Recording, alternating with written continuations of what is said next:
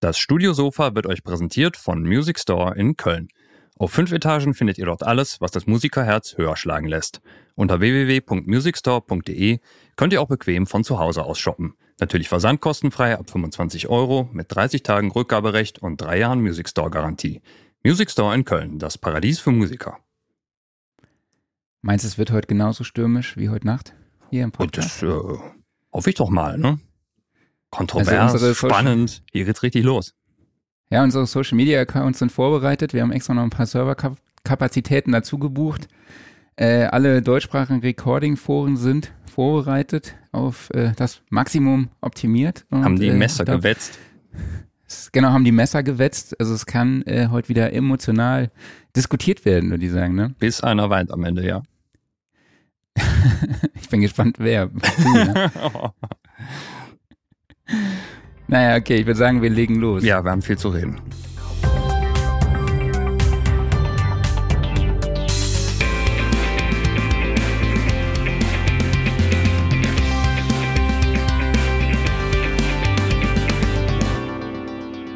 Herzlich willkommen auf dem Studiosofa, dem Sound Recording Podcast, Ausgabe 102. Hallo an alle da draußen. Schön, dass ihr auch in dieser Woche wieder dabei seid. Und ich begrüße neben mir meinen Kollegen Klaus Beetz. Ich begrüße Marc Bohn hier auf dem Sofa. Es ist, es ist so schön gemütlich, ne? Ja, es wird heute auch kuschelig, denn wir haben heute zwei Gäste. Wir sind heute insgesamt zu viert auf dem Studiosofa, nämlich wir haben Entwickler von Audiosoftware Raimund Dratwa von Fuse Audio zu Gast und Tonmeister Markus Nierhaufe von Perfect Concept. Hallo an euch beide. Schön, dass ihr da seid. Ja, Hallo. Hallo zusammen. Moin, moin. Ja, wir sprechen heute über DAW-Klangunterschiede beziehungsweise über Fehlerquellen und Faktoren. Dabei greifen wir so ein bisschen die Episode 96 auf, ähm, die immer noch als die Episode in die Annalen eingehen wird, Ja. ähm, wo wir einen DAW-Vergleich unserer Community präsentiert haben, wo ja die Klangunterschiede schon sehr, sehr stark waren, Mhm. oder Herr Kollege Wilz? Ja. Das war die Episode, wo ich in Urlaub war und äh, Glücklicher, ne? es war so, ja, es ist ein zweischneidiges Schwert. Auf der einen Seite hätte ich mir gewünscht, dabei zu sein. Auf der anderen Seite bin ich froh, dass ich es nicht war. Ja, ich kann es ich kann's irgendwie so ein bisschen nachvollziehen, auf jeden Fall. Ja, auf jeden Fall gehen wir darauf ein, ähm, auf die ganze konstruktive Kritik, nenne ich es jetzt mal, die uns da in Foren und auf den Social-Media-Kanälen entgegenpeitschte, ähm, sprechen darüber, was beim Bouncen falsch gemacht werden kann oder auch beim Import von Audiomaterial. Ähm, wir sprechen über, aber auch über Faktoren, die wirklich zu Klangunterschieden führen können, wie beispielsweise Pan-Loss und ein Thema, was ich sehr, sehr spannend finde, ist ähm, auch das Thema Psychoakustik. Und wenn ihr dazu Fragen habt an uns, dann könnt ihr die natürlich wie immer bei Facebook oder bei YouTube in die Kommentare stellen und wir werden sie aufgreifen und für euch beantworten. Ja, nochmal ganz kurz ein Hinweis auf unsere Online-Masterclass, die am 22.02.22 stattfindet. Ein wunderbares Datum, um an dieser Masterclass teilzunehmen zum Thema So mischst du einen Pop-Punk-Track. Äh, alles weitere dazu findet ihr unter soundrecording.de slash academy und den Link packe ich euch auch nochmal in die Show Notes. So, aber jetzt haben wir genug Vorgeplänkel gemacht. Jetzt machen wir mal eine ganz kurze Vorstellungsrunde. Markus, möchtest du ein paar Worte zu dir sagen? Ja, hallo zusammen. Ich bin Markus Niehaufe. Ähm, der eine oder andere kennt mich vielleicht als Dozent bei der SAE zum Beispiel. Ähm, bin schon weit über 20 Jahre, nämlich seit meiner Jugend im Audiobereich, habe damit zu tun täglich, äh, mache gerne Forschung in diesem Hinsicht und äh, mein Steckenpferd ist sozusagen die Psychoakustik und alles, was eben so ja, einem komisch vorkommt oder genau diese Phänomene, die ihr jetzt habt. Die Frage ist also, ist da wirklich ein Unterschied oder woran liegt es denn eigentlich? Ähm, ja, und mache eben dann die Seminare und vor allen Dingen eben äh, sehr persönliche Seminare dann meistens auch, wo Leute direkt mit mir in Kontakt treten und dann spezifisch was haben wollen. Okay. Raimund, möchtest du was sagen? Ja, hallo, ich bin der Raimund Dratwa. Ich bin der Gründer und Inhaber von Fuse Audio Labs und äh, entwickle Audio-Plugins, äh, vorrangig Analog-Emulation von bei Fuse vor allem ja, ich sag mal, obskurer, eher äh, seltener Audio-Hardware. Und äh, ich habe lange Jahre für Brainworks gearbeitet, da auch äh, die Analog-Modellings für verschiedene Firmen wie Elysia, Vertigo, SPL gemacht und äh, bin dann über Black Rooster Audio dann letztendlich zu meiner eigenen Sache gekommen, was dann Fuse Audio Labs geworden ist. Äh, ja, ich kann also gleich vielleicht ein paar Perspektiven auf das Technische geben. Cool. Ja, vielleicht wundert ihr euch, dass wir jetzt doch nur zu viert sind, obwohl wir ursprünglich fünf Personen angekündigt haben.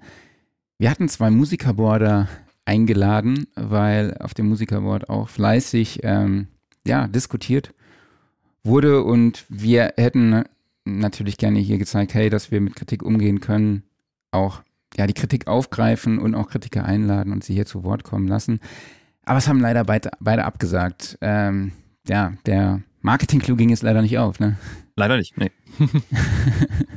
ähm, genau, aber lass uns doch mal jetzt ganz kurz nochmal ähm, zum, ja, das Thema aufgreifen. Ne? Wir haben gesagt, wir also was mich auch so ein bisschen gewundert hatte, ist, dass alle, viele Schrei sagen, ähm, das wäre so ein uninteressantes Thema. Und ich frage mich halt, äh, warum das Thema dann doch aus der Community bei uns aufkam und an uns herangetragen wurde und es dann doch für so viel Gesprächsstoff gesorgt hat. Ähm, aber wie gesagt, jetzt haben wir ja das Ganze hier, jetzt haben wir vor, das Ganze hier aufzuklären und ich habe im Vorfeld auch einen DAW-Vergleich gemacht. Ich habe insgesamt äh, in neun DAWs den gleichen Test nochmal nachgemacht. Also und einen, einen erneuten DAW-Vergleich nochmal. Einen neuen mhm. DAW-Vergleich auf meinem Rechner in insgesamt neun DAWs. Ähm, ja, und es kam halt wirklich dabei raus, dass es keine Klangunterschiede gibt. Und wenn, dann blieb, also beim Nullen blieb dann ein Restrückstand von, ich sag mal, 65 bis minus 65 bis minus 85 dB zurück. Ähm, ja, aber dadurch, dass es ja doch schon so starke Klangunterschiede bei dem Vergleich gab, dachten wir ja, okay, wir gucken mal, was kann denn da alles falsch gelaufen sein? Und es scheint ja dann doch da ein paar Fragezeichen zu geben. Aber vielleicht fangen wir einfach mal wirklich beim technisch-wissenschaftlichen an. Warum sind Klangunterschiede zwischen den unterschiedlichen DRWs aus rein wissenschaftlicher Sicht unmöglich, Markus? Also unmöglich will ich jetzt nicht sagen, aber wenn man mal die reine Summierung nimmt, und das war ja das Einzige, was wir jetzt erstmal gemacht haben. Mhm. Das heißt, wir haben keine Klangbeeinflussung benutzt, wir haben keine Plugins benutzt, keine EQs, kein nichts. Das ist eine reine Summierung und das äh, könnte man jetzt reduzieren auf die Anwendung von Taschenrechner. Und wenn ich zwei Taschenrechner kaufe von verschiedenen Herstellern und da 1 plus 1 eingebe, dann kommt da mehr oder weniger 2 raus bei allen. Äh, und wenn man krummere Sachen rechnet, dann kommt vielleicht hinterm Komma irgendwo mal eine Stelle, die dann irgendwie anders ist. Aber das ist ein Rundungsproblem. Mhm. Ähm, oder dass das Display es nicht anzeigen kann. Und im Grunde ist, da wird mir Raimund wahrscheinlich auch recht geben, äh, das in den DAWs so, dass diese reine Mathematik die einfachste Geschichte ist, die so eine DAW machen muss. Und da sind eben die Fehlerraten relativ oder die Klangunterschiede relativ niedrig, die dabei entstehen. Ja, kann ich äh, bestätigen. Ich könnte das jetzt noch ein bisschen vertiefen. Ähm, eigentlich rechnen alle DAWs heutzutage in Fließkomma und ähm, das ist eine Zahlendarstellung, die ist äh, in IEEE 754 standardisiert für Single und Double Precision und da hat man eigentlich in Single Precision im normierten Intervall, das Full-Scale-Intervall, was hinterher der Wandler sieht, ungefähr 24-Bit Auflösung und äh, jetzt wissen wir, dass äh, jedes Bit circa 6 dB Dynamik macht und dann sehen wir schon, in welchem Dynamikbereich sich das Ganze abspielt und wo dann halt durch die Quantisierung sich ein Noise Floor ergeben sollte, erwartungsgemäß. Ähm, vorausgesetzt, dass wir äh, nicht ein völlig pathologisches Gain Staging haben und da irgendwelche Signale gegeneinander 100 dB oder sowas skaliert sind.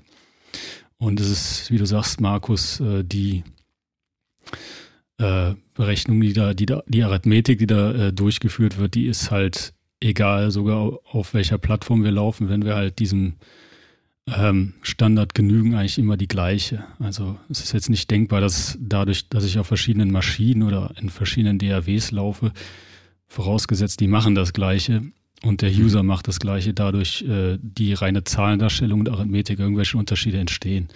Und äh, ja, eine Summierung und ein bisschen äh, Gain anwenden, das ist dann eine Multiplikation auf jedem Kanal, äh, das ist natürlich auch kein Hexenwerk. Dann hat man vielleicht noch so ein bisschen ja, hat man die Leylines drin für die Latenzkompensation, aber letztendlich ist das keine Raketenwissenschaft, wie man in Software so einen Mixer aufbaut.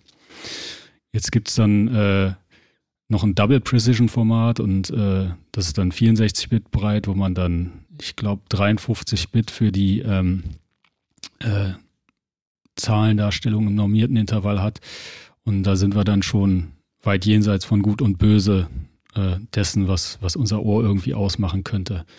Und äh, ja, so, so weit zum Technischen. Also ich würde auch argumentieren, ähm, wenn es nicht irgendwie, ähm, sage ich mal, User-Fehler gibt in der Form, da kommen wir ja gleich zu, aber wenn man jetzt äh, mit unterschiedlichen Penlaws arbeitet beim Import oder mhm. auch im, im Mix, dann äh, sollte das rohe summieren und der Rohmixer eigentlich keine hörbaren Unterschiede erzeugen. Okay, ein weiteres Thema, was vielleicht nicht, also ist nicht direkt zum Thema, aber ist auch vielleicht eine interessante Frage. Ähm, Einfluss durch P DSPs. Ähm, gibt es da unterschiedliche, ja, gibt es da Klangeinflüsse durch DSP-basierte Plugins oder eben vielleicht auch durch native Plugins. Es gibt ja auch oft beides, ne? sowohl als DSP als auch als natives Plugin. Ja, da würde ich vor allem natürlich äh, mich auf äh, Effekt, Effekte und Plugins fokussieren eher. Mhm. Ähm, wenn man ähm, von dem Szenario, was wir eben hatten, mal ein bisschen absieht, also reine Summierung und ähm, mal in Richtung Klangbearbeitung geht, dann äh, kann man sagen, ähm, nehmen wir mal einen EQ, ähm, dann haben wir da Filter und bei Filtern ist es natürlich schon spielentscheidend, ähm, wie genau die rechnen. Ähm, ich mache mal ein Beispiel, wenn wir uns einen RC-Tiefpass denken, ähm, das wird jetzt digitalisiert und wir gucken uns dessen äh, Impulsantwort an, dann folgt das Filter und dann klingt ja ähm, die Antwort so exponentiell ab. So, und dann mhm. kann man sich jetzt überlegen, wenn ich ähm, sehr grob quantisiere, dann ist das denkbar, dass äh, bei diesem abklingenden exponentiellen Vorgang der Wert irgendwo hängen bleibt. Das ist ein sogenannter Grenzzyklus und das passiert, wenn die Quantisierung für den Filterstate nicht ausreichend ist. Das äußert sich dann äh, fürs Klangliche im, ja, in Form von Quantisierungsrauschen. So, und jetzt sagte ich aber, mit äh, Single Precision ist man da eigentlich schon in einem Bereich, ähm, wo man das, was das Ohr an Dynamik kann. Da kann der Markus hinterher, glaube ich, mehr zu sagen, was unser Ohr so an Dynamikumfang hat. Aber äh, ist man eigentlich schon gut in dem Bereich drinne. So, und jetzt ist es aber so, ähm, dass ähm, bei bestimmten Filtern die Dynamik der Filterkoeffizienten so groß ist, ähm, dass ähm, dieses Quantisierungsrauschen, gerade wenn ich in Single Precision intern rechne, halt ähm, tatsächlich auf ein Level kommt, gerade wenn man sich überlegt, ich habe jetzt irgendwelche Szenarien, wo sich das akkumuliert, zum Beispiel irgendwie eine Kette oder ich habe mehrere ähm, Kanäle, wo halt so ein Rauschen entsteht, dann kann sich das natürlich auch ähm, aufsummieren und dann irgendwann hörbar werden. Oder angenommen, ich habe ein relativ schwaches Signal, was da irgendwie, sagen wir mal, 60 dB über den Noise Floor bei minus 140 rausragt, das hebe ich jetzt an. Dann ziehe ich den Noise Floor natürlich entsprechend mit hoch. Mhm. Und äh, was man eigentlich macht, um dem ähm, beizukommen, ist halt, wenn möglich, rechnet man halt intern möglichst in Double Precision, weil dann ist der Noise Floor so weit abgesenkt, dass ich den niemals so weit hochziehen werde, dass ich den irgendwo höre. Möglicherweise kann ich ihn dann noch messen, aber ähm, naja, mit dem Hören, das ist so eine Sache. Ähm, genau, und da fragt es mir jetzt nach DSP-System. Äh, die DSPs, die heute in solchen ähm, ja, Systemen verbaut sind, die rechnen eigentlich allesamt in Single Precision. Und da muss man sich dann Darstellungen dieser Filter überlegen, die halt so ein bisschen, sage ich mal, drumherum arbeiten. Ähm, um das ein bisschen anschaulich zu machen, ähm, gehen wir mal ins Dezimalsystem und wir multiplizieren zum Beispiel zwei dreistellige Zahlen, dann wissen wir, dass das Ergebnis circa doppelt so breit. Und das gleiche hast du natürlich, oder hat man im äh, Digitalen natürlich auch, wenn ich zwei Zahlen miteinander multipliziere, die 24-Bit Wortbreite haben, dann ist das Ergebnis 48 Bit. Und wenn ich jetzt eine ähm, CPU oder einen ähm, Prozessor habe, der nur ein Single Precision rechnen kann, dann muss der natürlich das Ergebnis dann auch auf 24-Bit kappen und dabei entsteht natürlich ein Rundungsfehler. Und wenn ich ähm, ja, IR-Systeme oder irgendwelche Feedback-Systeme ähm, habe und, oder simuliere, dann ähm, ähm, passiert dieser Schritt ja dann immer und ähm, dann muss man sich schon überlegen, wie, wie komme ich dem bei und wie verhindere ich, dass durch meine rohe Signalverarbeitung halt irgendwie ein signifikanter Noise Floor entsteht. Ich würde aber behaupten, dass äh, bei den meisten nativen Implementierungen tatsächlich intern Double Precision passiert und dass diese Probleme eigentlich äh, ja tatsächlich zu vernachlässigen sind. Da gibt's auch viele Kontroversen äh, auf diversen Foren, wo Leute das nachmessen und wo da auch ähm, hitzig drüber debattiert wird. Aber ähm, ja, wenn ich das aus, aus rein technischer Sicht sehe, dann ähm, sollte man davon ausgehen, dass ein ordentlich implementiertes Audio-Plugin halt dem möglichst gut beikommt und da halt auch eine entsprechende ähm, ja, Klangtreue in dem Sinne irgendwie liefert und dass das eigentlich für das für die Anwendung keine Rolle spielt.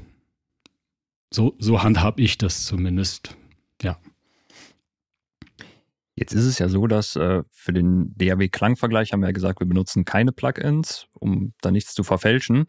Aber sagen wir mal, wir würden jetzt Plugins verwenden und ähm, Du würdest aber unterschied, äh, unterschiedliche Schnittstellen verwenden. Sagen wir mal, äh, wir nehmen jetzt irgendwie so einen Standard-Fab-Filter Pro Q und ich verwende ihn in Cubase, benutze dann also VST-Schnittstelle und dann benutze ich ihn in, von mir aus, Logic und nehme die AU-Schnittstelle. Kann es dadurch einen Klangunterschied geben oder sollte das trotzdem alles immer identisch sein, egal welche Schnittstelle ich benutze? Ich kann aus dem Nähkästchen plaudern und sagen, dass man eigentlich ja nicht verschiedene Implementierungen für, für verschiedene Formate hat. Also man hat unter, unten drunter eigentlich eine einheitliche äh, Implementierung und die wird dann durch ein entsprechendes Adapter oder einen entsprechenden Rapper halt in diese verschiedenen Protokolle abgebildet. Also so ein, wenn du so willst, simultan Übersetzer, der dann mhm. Mhm. zwischen AU und meinem irgendwie gearteten generischen Format unten drunter vermittelt. Und äh, also würde ich sagen, man sollte davon ausgehen, dass unten drunter eigentlich vor allem im Hinblick auf die Signalverarbeitung ähm, immer das Gleiche passiert tatsächlich. Jetzt kann man äh, behaupten, der Teufel liegt im Detail. Also ich habe ja schon mal so ein bisschen äh, abgezielt auf Single versus Double Precision. Ähm, es gibt wenige Formate oder DAWs sogar nur, die ähm, Double Precision für die ähm, Mixerverarbeitung unterstützen. Soweit ich weiß, ähm, Studio One zum Beispiel oder Cubase in VST3, da muss ich es aber dann eben auch explizit äh, einschalten, weil kostet natürlich Rechenlast. Und der Gewinn äh, mit dem eben Gesagten ist ja so ein bisschen fragwürdig.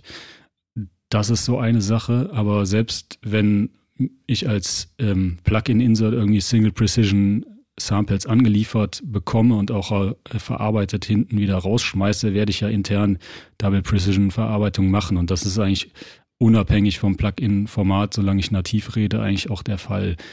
Dann gibt es noch so andere Feinheiten. Ähm, es gibt zum Beispiel für VST3 die Möglichkeit, ähm, Sample-genaue Automation zu implementieren und anzubieten. Das muss das Plugin aber auch explizit äh, implementieren. Und dann ist es denkbar, dass Automation zum Beispiel, wenn ich VST2 mit VST3 vergleiche, mit einer unterschiedlichen Abtastrate sozusagen ähm, abgefahren werden und dass das zumindest theoretisch Unterschiede ähm, dann erzeugt. Aber ähm, ich würde auch behaupten, für die Praxis spielt das eigentlich keine Rolle. Mhm. Dann erstmal äh, die provokante Frage, warum werben Hersteller dann überhaupt mit dem Sound ihrer DAW? Bisher klingt das ja erst alles so, ja, das ist eh alles gleich, also warum machen wir den Spaß überhaupt? Wer mag das aufgreifen? Ich würde Markus. sagen, ähm, ja. ähm, ja, also Marketing gehört natürlich mit zum Geschäft und äh, Optik sicherlich auch. Und man darf die Haptik auch sicherlich absolut nicht außer, außen vor lassen. Ähm, und dadurch entstehen natürlich andere Sounds. Also wenn ich eine andere Oberfläche habe, ich habe da mal ein Beispiel, äh, ich sag mal Keyboard, ich spiele auf einem Keyboard einen bestimmten Sound, dann spiele ich einen ganz anderen Sound, das gleiche Keyboard, fühlt sich möglicherweise anders an. Ich wäre auch inspiriert, andere Musik zu machen möglicherweise, es anders anzulegen und so weiter. Das heißt, ich verändere auch meine Arbeitsweise dadurch, dass sich der Sound verändert möglicherweise oder dass bestimmte Regler woanders sitzen und ich die nicht so benutzen kann oder doch gut benutzen kann. Oder auch bei der Gitarre genau das gleiche. Ich wechsle eine Gitarre und fühle mich auf einmal äh, nicht so wohl, dann spiele ich irgendwie nicht so toll und dann fallen mir auch nicht so tolle Sachen ein. Also ich denke, das ist die Interaktion, die da immer stattfindet. Mhm. Äh, bei allen, was wir haben. Ähm, ich bin noch der Typ, der irgendwie ursprünglich mal mit den Händen gearbeitet hat, ne? nicht mit der Maus. Also, ähm, und wenn man dann einen Pult dreht, dann erwartet man an so einem Knopf eine bestimmte Reaktion irgendwann. Und dafür sind bestimmte Mischpulte, analoge Mischpulte bekannt, dass man an dem Knopf mhm. dreht und wenn man den irgendwie hinstellt auf äh, 3 Uhr, dann passiert da was. Nämlich das, was man gerne hören will. Und wenn man jetzt ein anderes Pult damals hatte, ein analoges Pult hatte und an dem Knopf drehte, sagt man, ah nee, das Pult ist jetzt nicht so geil irgendwie, weil es vielleicht andere Filterfrequenzen hatte, andere Tiefen hatte, andere Cues hatte, also weil eben vieles under the hood war, wo man gar nicht dran kam. Das sieht ja heute anders aus. Und äh, ja, dann waren so Pulte eben die Pulte am begehrtesten, wo man einfach am Knopf dreht. Das ist geil, einmal am Knopf gerät, super, toll. und da sind wir eigentlich immer noch. Das hat sich nicht geändert ja. bis heute. Am liebsten ist uns doch ein Gerät, wo wir an einem Knopf drehen und sagen, ich will, das muss klarer sein. Ich mhm. drehe einen Knopf und es wird klarer. Ja. Punkt. Fertig, super. Mehr wollen wir doch gar nicht erstmal. Mhm. Also viel weniger tief als Raimund das jetzt gerade wirklich auch fachlich ja super äh, äh, dokumentiert hat. Also wir reden da über eine ganz andere Ebene, würde ich mal so sagen. Also das, was Raimund gerade macht, ist im, in der Liga Mastering. Wir verfeilen an der kleinsten Ecke noch rum und gucken, ob vielleicht noch ein Hauch mehr geht, so die letzten ein, zwei, drei Prozent. Aber davor, und das, da waren wir mit unserem DAW-Test, glaube ich, auch so ungefähr, ist ja mal eine ganz andere Frage. Äh, ich will Musik machen Mhm. Äh, und wenn das Klavier halbwegs so klingt, wie ich mir das vorstelle, ist das ja eigentlich erstmal in Ordnung. Mhm. Nur die Hürden, die die DAWs eingebaut haben, weil sie auch so vielfältig sind und weil man diese Funktionalität gar nicht überschauen kann, glaube ich, das ist das Haupthandicap, was wir alle heute haben, dass man nicht merkt, dass man eigentlich an einer Hürde scheitert, das, glaube ich, die Hürde war jetzt, wir importieren Multitracks und exportieren die, bouncen die einfach wieder raus. Und das war offensichtlich in vielen DAWs schon mal eine Hürde, wo einiges schiefgegangen ist, ohne dass man es so direkt gemerkt hat. Mhm. Ja.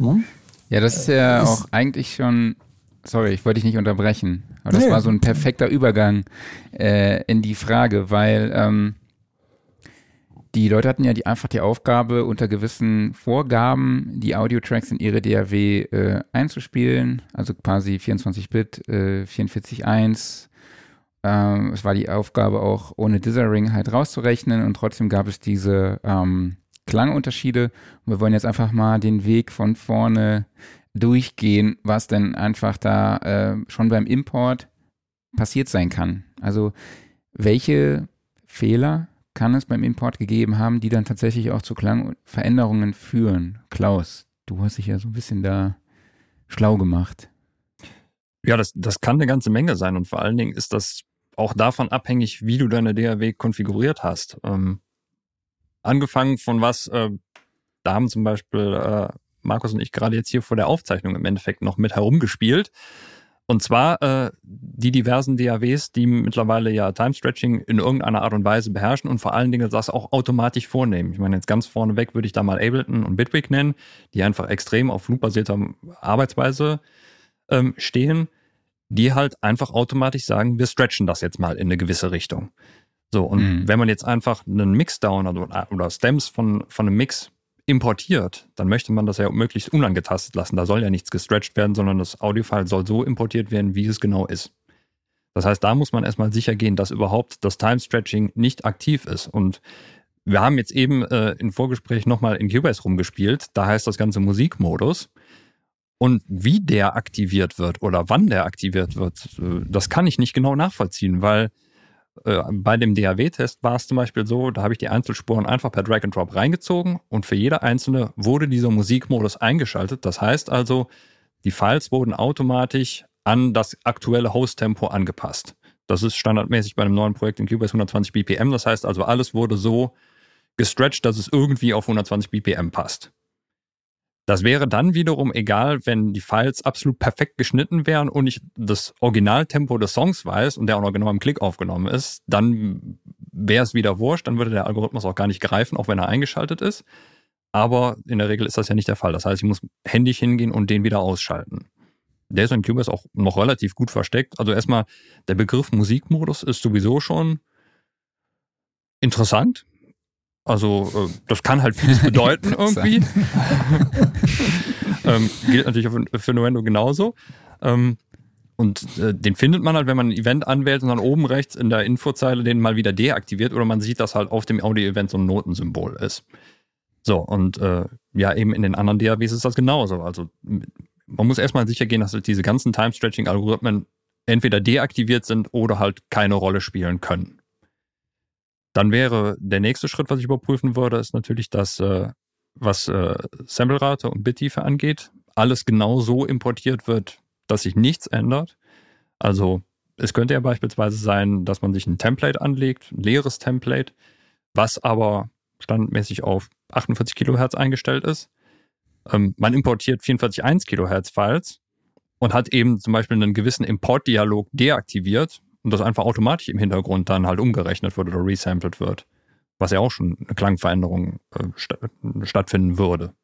Mhm. Ähm, was haben ähm, wir noch? Warte, ich, äh, ja. Markus ist, glaube ich, auch noch was aufgefallen ja, ne, bei unserem DAW-Vergleich. Ähm, zum Thema ja, Gitarre. Pendler zum Beispiel. Pendler, ja. Zum Thema Gitarre. Ja, die Gitarre, die waren ja, glaube ich, äh, bei den meisten. Ach so, ja, das einigen, ist das Pendler, genau. Ja, nee, bei einigen recht, waren die ähm, Stereo und bei den anderen genau. waren die, glaube ich, in Mono, ne? Ähm, ich habe mir den Podcast natürlich angeguckt und war erstmal äh, ja, überrascht und amüsiert. Irgendwie auch, weil ich so aus der Historie, wie gesagt, ich bin lange dabei, man hat da mal irgendwann die AWs getestet. Das letzte Mal bei mir ist das wahrscheinlich ungefähr zehn Jahre her und hat festgestellt, naja, da gibt es kleine Unterschiede bei der Geschichte so. Aber Software entwickelt sich weiter und ich bin erstmal davon ausgegangen, na klar, das wird besser und nicht schlechter jetzt habt ihr ja diesen Test gemacht und dann war ich jetzt und denke, das musst du dir mal angucken, weil das ist so, pff, ja, für mich so unwichtig gewesen. Mhm. Jetzt sage ich mal einfach, weil ich gesagt habe, das hat sich eigentlich erledigt, das Thema. Mhm. Es sei denn, es hat sich wieder irgendwas verändert. Ich denke mal, da ist der Elastic Mode zum Beispiel ja der, der durchaus was verändert. Den gab es ja. vor zehn Jahren ja so noch nicht. Dann heißt also, es kommt was dazu. Und die Frage ist, kann ich das überhaupt, erkenne ich diese Hürde, die da sich aufbaut gerade? Mhm. Ähm, das war für mich jetzt nochmal sehr interessant und dann habe ich mir das angehört und dachte so beim, beim Abspielen, ja Moment, die Gitarre ist einmal Stereo, einmal Mono. Wir vergleichen das Gleiche, einmal Mono. Es war so offensichtlich für mich erstmal beim Hören direkt mit dem Kopfhörer auf meinem normalen Notebook. Ich dachte, ja Moment, das ist ja nicht das Gleiche. Und deswegen habe ich dann ja auch Kontakt zum Marc aufgenommen und gesagt, da müsste man nochmal hintergucken, wie denn diese Exporte und die Bounces gemacht worden sind, weil die sind nicht, kann nicht das gleiche Ergebnis sein. Also irgendwie sind unterschiedliche Regeln benutzt worden. Und da sind wir beim Pen Law, der ja sowieso auch noch dazu kommt. Das heißt, die Frage, wie verhält sich ein Signal, wenn ich es zur Seite penne? Und da gibt es unterschiedliche Werte, wie das dann von der Lautstärke manipuliert wird. Das gibt von 3 bis 6 dB, kann man in vielen DAWs auch einstellen. Ähm, und das heißt, wenn das Pen-Law in den DAWs nicht gleich steht, kommt natürlich auch nicht das Gleiche raus. Mhm. Das ist das Bittere. Und wenn man mhm. jetzt noch Stereospuren importiert, dann ist es bei Nuendo Cubase zum Beispiel, bei anderen weiß ich es nicht ganz genau, auch so, dass sie nochmal wieder ein anderes Pen-Law benutzen. Das heißt, wenn ich Stereospuren und Monospuren kombiniere, bin ich fernab von Gut und Böse im Grunde, mhm. weil dann ganz verschiedene Regeln gelten. Äh, also wer das dann kombiniert, der ist zumindest bei so einem Test jetzt, den wir mhm. gemacht haben, äh, außen vor im Grunde vom Ergebnis. Heißt aber am Ende für mich immer noch nicht als Mixer, der dann sagt, äh, die Gitarre ist zu laut, die mache ich mal ein bisschen leiser, dann komme ich auch wieder dahin. Also ähm, mhm, wer, wer, jetzt künstlerisch denkt oder mixermäßig denkt, dem ist das ja, nicht egal will ich jetzt nicht sagen, aber da ist das nicht so relevant. Ich habe eine Einstellung und mit der arbeite ich und das Ergebnis zählt ja und da entscheiden ja die beiden Ohren hier, da, die sagen ja, welche Lautstärke ich haben will. Und dann mache ich es leiser, wenn das Pinlow anders eingestellt ist. Und dann bin ich wieder da, wo ich vorher auch war. Also es ändert nicht grundsätzlich irgendwas am Sound. Ja, zum Thema Penlow würde ich ganz gerne später nochmal, äh, da würde ich gerne nochmal später tiefer drauf eingehen. Ähm, äh, Raimund, ist dir noch was aufgefallen oder gibt es von deiner Seite aus noch Punkte, die man vielleicht beim Importieren falsch machen kann? Eigentlich, was der Markus sagte, dass man eben schaut, dass es nicht normiert wird, abhängig zum Beispiel vom Pen-Law-Setting, das Signal, dass mhm. man also nicht hinter Äpfel mit Birnen vergleicht. Aber ich würde das auch äh, bestätigen, dass halt die Unterschiede, die man nachher sieht und hört, halt in Anführungszeichen auf User-Fehler zurückgehen oder eben auf ein nicht kalibriertes Setup. Also man macht hier Dinge, Klar. die eben nicht erwartet waren. Dass ich mein Signal lauter oder leiser mache beispielsweise. Oder die Verteilung der Energie zwischen linkem und rechtem Kanal irgendwie anders ist, weil anders gepennt wird, ja. Oder ja, eigentlich alles, was ihr gesagt habt, dass ein Time-Stretching, ein Resampling oder vielleicht eine Bit-Tiefenwandlung stattfindet. Ja. Klaus, hast du noch einen Punkt? Nee, also ich glaube, das sind so die, die absoluten Knackpunkte. Ja, ich, hatten wir schon Stereo Split to Mono, dass man beispielsweise eine Stereospur halt reinlädt und dann ähm, ist die dann halt nicht mehr in Stereo links-rechts gepennt, sondern man hat zwei Monospuren, die in der Mitte sind. Auch noch ein guter genau. Punkt, ja. Hm? Genau, glaub, dann wäre die sich, wenn das Penlaw noch unterschiedlich ist, hatte ich ja schon gerade mal erklärt, äh, mhm. äh, wäre die dann auch noch unterschiedlich laut. Das mhm. ist das Fatale dabei. Genau. Also ich importiere zweimal eine Monospur, penne die nach links und rechts und vergleiche die mit der Stereospur in der Mitte gepennt und stelle fest, oh, das Penning ist zwar das gleiche, aber die Lautstärke nicht mehr. Hm. Genau, was mir halt auch aufgefallen ist bei Ableton und bei Bitwig war es, halt, haben wir ja drüber gesprochen, diese Importfunktion, ne, mit diesen Time-Stretching-Geschichten, dass man bei Ableton muss man beispielsweise diesen Warp ausschalten bei langen Samples ähm, genau, weil sonst passt er sich halt auch, ähm, ja, und er passt sich halt auch an die Geschwindigkeit an des Tracks. Das finde ich eigentlich ziemlich cooles Feature, ne? aber wenn man dann halt eine Spur reinlädt, man hat, ist es automatisch irgendwie auf 120, der Song war in 100 und dann dachte ich so, ey, wow, was ist denn jetzt passiert mhm. so, ne? Und dann sollte man da äh, schon nochmal genauer hinschauen. Ähm, ja, aber jetzt haben wir ja schon auch viel über Handlaws gesprochen. Wer fühlt sich denn in der Lage, das mal auf rein technischer Sicht ähm, zu erklären? Raimund? Du, Raimund? Ich versuch's mal. Ähm, also letztendlich, wenn man sich überlegt hat, wie ein, ja, ein Pan-Regler früher analog implementiert war, das war halt, ähm, wenn man sich überlegt, ich habe 72 Kanäle oder was, dann natürlich eben auch eine, Kost, eine Kostenfrage. Da hat man also eine möglichst einfache Schaltung verwenden wollen. Und dann hat man eigentlich ein Panning dadurch realisiert, dass halt, wenn ich den Regler nach rechts drehe, der linke Kanal abgesenkt wird und umgekehrt. So und äh, möglicherweise linear. Und dabei hat man den Effekt, dass ich ähm, das ähm, Signal, was ich dann höre, wenn ich in der Mitte bin, halt lauter ist, als wenn es ganz am Rand steht. Und äh, um dem entgegenzuwirken, hat man halt ähm, ja im Prinzip ein Panlaw eingeführt, was versucht, das zu kompensieren. Dass es in der Mitte zum Beispiel um 3 dB abgesenkt wird. Also letztendlich hat man, ja, wenn man so will, ähm, einen Taper, der über den Regelweg ähm, bestimmt, wie stark jedes Signal links und rechts halt ähm, abgesenkt wird, um äh, den Eindruck zu erzeugen, dass das Signal mit gleicher Lautstärke von links nach rechts wandert. Und ähm, ja, diese Normierung, die äh, ist bei unterschiedlichen äh, Pulten und auch DAWs halt mal auf minus 3 dB, minus 4,5 oder auch minus 6 ähm, festgelegt worden und äh, natürlich ähm, ist das ja im Prinzip, vielleicht kann der Markus das vertiefen, äh, auch eine, ähm, ja, eine ähm, Vereinfachung wieder, weil unser ähm, Gehör in verschiedenen Frequenzbereichen unterschiedlich ist und dann hängt es natürlich davon ab, was für ein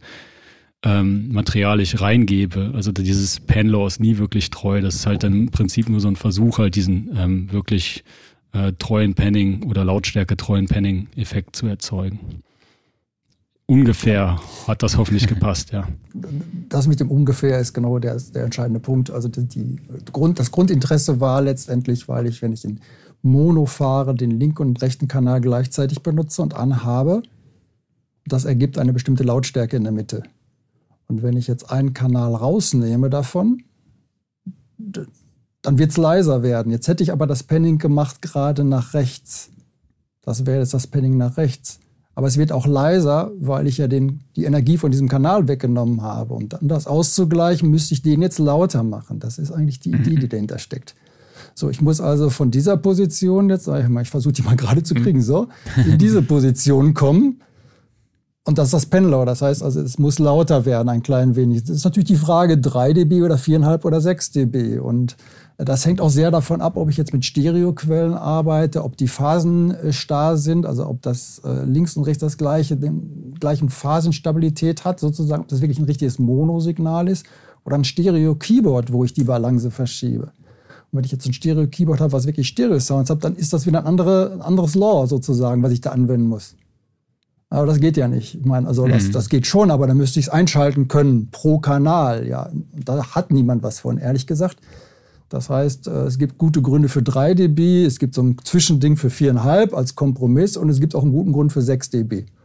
Und man sieht schon, 3 dB ist eine gute Lösung, manchmal ist auch 6 dB eine gute Lösung. Und da liegt irgendwie viereinhalb in der Mitte zwischen. Und das ist der Grund, warum dann äh, manche mit viereinhalb rechnen, aber die Pulte meines Wissens tendenziell damals, zumindest in der Historie, haben da so drei bis viereinhalb dB gehabt. Also sechs gab es da seltener, weil das auch in der praktischen Anwendung seltener vorkommt, dass das Sinn macht. Aber im Grunde ändert das nichts. Ich, ich penne mein Gitarrensignal auf eine bestimmte Seite, indem ich Lautstärke verschiebe. Und jetzt ist es ein bisschen mehr auf dieser Seite. Ähm, und welches Pendler auch immer gilt, ich stelle es ein und ich stelle es ja nach Gehör ein. Ne? Also ich hoffe ja nicht, dass jemand misst und sagt, das sollen jetzt genau hier 45 Grad sein oder so. ähm, oder 30 oder, oder 15. Ähm, das heißt, wir stellen es nach Gehör ein, so wie es uns gut gefällt, wie es gut in die Musik passt, emotional stimmig ist und dann ist der gut. Und wenn ich das Pendler dann nicht verändere mehr, bleibt es auch so. Achtung, wenn ich das jetzt aber auf einer anderen DAW abspiele und das Pendler wieder verändert habe, mit der gleichen Einstellung, mhm. ja, sind die Lautstärken wieder anders. Dann ist es irgendwo. Mhm. Ne? Ja, und das sind die Fallstricke. Also ich würde das mal Hürden nennen, die wir überall haben und an der, äh, ich glaube, jeder von uns, die Pros auch jeden Tag äh, nicht scheitern, aber wo die erkennen, da ist doch was komisch irgendwie. Was ist denn hier wieder los? äh, und die Pros gleichen das einfach aus, indem sie täglich damit zu tun haben. Die Prozesse sind immer die gleichen, wie ich das ja gerade mit Klaus auch nochmal mit dem Import ge gezeigt habe und der mir das dann gezeigt hat, dass was bei ihm anders, anders rauskommt, weil er anders importiert, also über eine andere Strategie.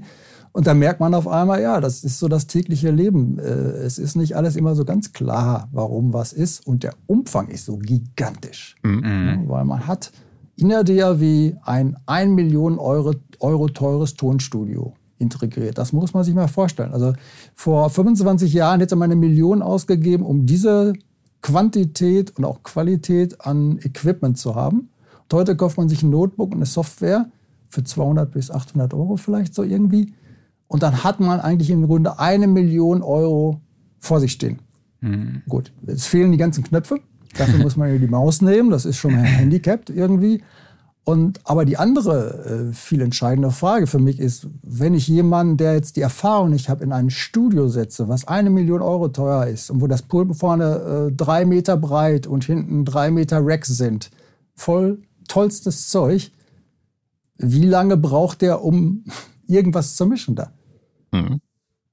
Mhm. Da würde jeder sagen, um Gottes Willen, vielleicht doch lieber einen Profi ranlassen. Und die Möglichkeiten hat aber heute jeder in der DAW. Also rumspielen, probieren hat jeder, kann jetzt jeder damit. Das ist der Riesenvorteil. Aber das Wissen, was ich mit diesen unglaublich tausenden Knöpfen mache, ist ja nicht wirklich da. Und äh, ja, da kann man sich über YouTube-Videos jetzt vorarbeiten und über Manuals und über Freunde, die einem da weiterhelfen.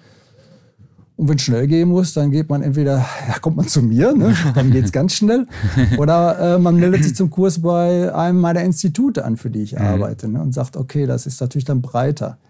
Ähm, wie gesagt, der schnellste Weg ist immer der mit, mit den Leuten, die wirklich damit zu tun haben und die äh, ja, äh, sich auch damit beschäftigt haben, das zu vermitteln. Das ist nämlich der entscheidende andere Punkt. Ähm, wie tief bin ich in der Materie drin, dass ich das auch so vermitteln kann, dass das anderen Leuten auch äh, eingängig wird und dass die das nachvollziehen können. Und äh, da sind wir ja zwischen der tiefsten Mathematik, wo der Raimund ganz bestimmt, ne, und Programmierung, wo der ganz tief drin ist, ähm, wo ich dann abschnalle, wahrscheinlich, wenn der Gas gibt. Äh, ne, und umgekehrt, ja, das ist mal einfach so. Ne? so ich habe mich damit auch auseinandergesetzt, ich kenne mich damit aus, aber ich habe noch nie ein Plugin programmiert. Also ich kann das ungefähr nachvollziehen, wenn er was erzählt.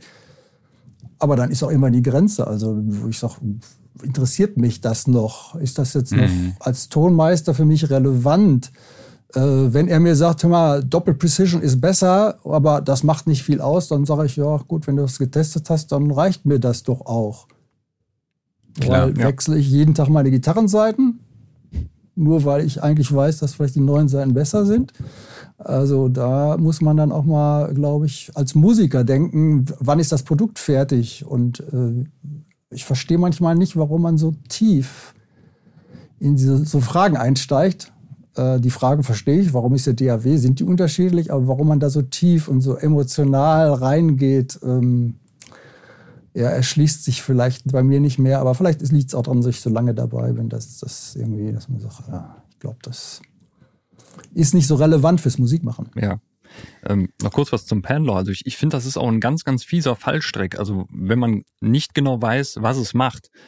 Beispielsweise, ich, ich vermute jetzt mal, dass bei den meisten DAWs, wo du es einstellen kannst, wahrscheinlich minus 3 dB als, äh, als Default-Wert eingestellt ist. Und wenn ich jetzt hingehe und mache damit meinen Mix und jetzt gehe ich in die Projekteinstellung sehe auf einmal, ah, Pendler oder wie es auch mal bezeichnet ist, in Cubase heißt es zum Beispiel etwas anders und probier einfach mal mit dieser Einstellung rum und setze es zum Beispiel von minus drei auf minus sechs, wodurch dann halt alles, was im Endeffekt centermäßig gepennt ist, um 3 dB nochmal weggedippt wird. Und ich achte nicht ganz genau darauf, was da jetzt eigentlich passiert ist. Dann könnte es mir zum Beispiel passieren, dass ich auf einmal denke, der Mix geht an den Seiten auf, weil die Seiten ja auf einmal jetzt lauter geworden sind. Also sind ja nicht lauter geworden, die Mitte ist leiser geworden. So. Und dann könnte man denken so, oh, was ist denn das jetzt Geiles gewesen? Das war irgendwie noch so der Secret-Button, um meinen Mix weiterzumachen oder sowas. Wenn ich das jetzt natürlich so lasse und mache meinen nächsten Mix dann mit minus 6 dB, dann ist es wieder egal, weil dann kompensiere ich ja gegen. Dann mixe ich ja entsprechend, dass wieder alles gleich laut ist und auf einmal ist der Effekt weg. Aber äh, trotzdem, dann lasse ich es auf einmal auf minus 6 dB, mache dann meinen Klangvergleich mit irgendeiner anderen DAW und dann habe ich schon wieder die, den Salat und die, die Pan-Laws sind unterschiedlich eingestellt. Oder äh, zum Beispiel jetzt wieder Sonderfall Cubase Nuendo, die haben noch ein eigenes Panlaw, äh, was, glaube ich, sonst keiner hat. Das nennen sie äh, irgendwie, auf, auf Deutsch heißt es, glaube ich, kontinuierlich. Im Englischen heißt es einfach Equal Power, was, glaube ich, dem minus 3 dB sehr ähnlich ist, aber nochmal irgendwie ein ganz klein bisschen anders rechnet. Wenn man das eingestellt hat und dann vergleicht, dann ja, ist es auch schon wieder irgendwie anders. Und das ist ein fieses Setting. Mhm. Ja, ja, aber das ist eben die, äh, ja, wir haben das millionenteure Studio mit den vielen Knöpfen. Genau. Das ist nun mal so. Mhm. Und jetzt müsste man sich vielleicht, wenn ich jetzt mal es runterbreche und sage, ich bin Producer, ähm, ich muss mir überlegen, was ist mein Tageswerk oder was will mhm. ich damit erreichen und vielleicht sogar, wie komme ich schnell und einfach dahin. Mhm. Und äh, da nehme ich vielleicht nicht unbedingt Nuendo als Basis äh, DAW, wenn ich äh, nicht unbedingt jetzt in dem Bereich tätig sein will, sondern nehme vielleicht dann Logic oder äh, was auch immer. Oder gerade die Producer, die jetzt mit Samples nur arbeiten, die eigentlich gar keinen Multitrack machen, so wie ich das jetzt häufig habe eben. Ähm, ja, die brauchen ganz andere Hilfsmittel. Mhm. Das ist ein ganz, ne, die brauchen ein anderes Keyboard, salopp gesagt. Also da, äh, die alte Orgel hilft da nicht, da brauche ich was Besseres, was, was mehr so dem entspricht, was ich machen will. Ähm, und da, äh, glaube ich, da ist die größte Frage. Welche DAW nehme ich mhm. eigentlich? Und das hat, glaube ich, eher was mit Haptik und Arbeit zu tun, als mit der Frage, klingen die jetzt gleich oder ja. klingt die besser? Das wäre mal so meine mhm. Meinung dazu. Okay, danke euch. Ähm, Raimund, welche Fehler können denn beispielsweise beim Bouncen oder beziehungsweise beim Exportieren auftreten, die zu Klangunterschieden führen? Habt ihr im Prinzip auch schon gesagt. Also ähm, fangen wir mal an mit der Sample-Rate oder der Tiefe, in die ich das reinbounce. Das kann dann natürlich hinterher wieder so einen Unterschied machen. Aber ähm, letztendlich, wenn ich überhalb von 44.1 und 16-Bit oder eher 24 oder sowas arbeite, dann sind das dann hinterher auch Unterschiede, die ich dann nicht hören werde, behaupte ich. Mhm. Und ähm, ja, dann habt ihr vielleicht ähm, den Unterschied Offline, Online, Bouncing auf dem Schirm. Und äh, also ob das äh, der Bounce in Echtzeit durchgerechnet wird oder ähm, so schnell wie meine CPU halt hergibt.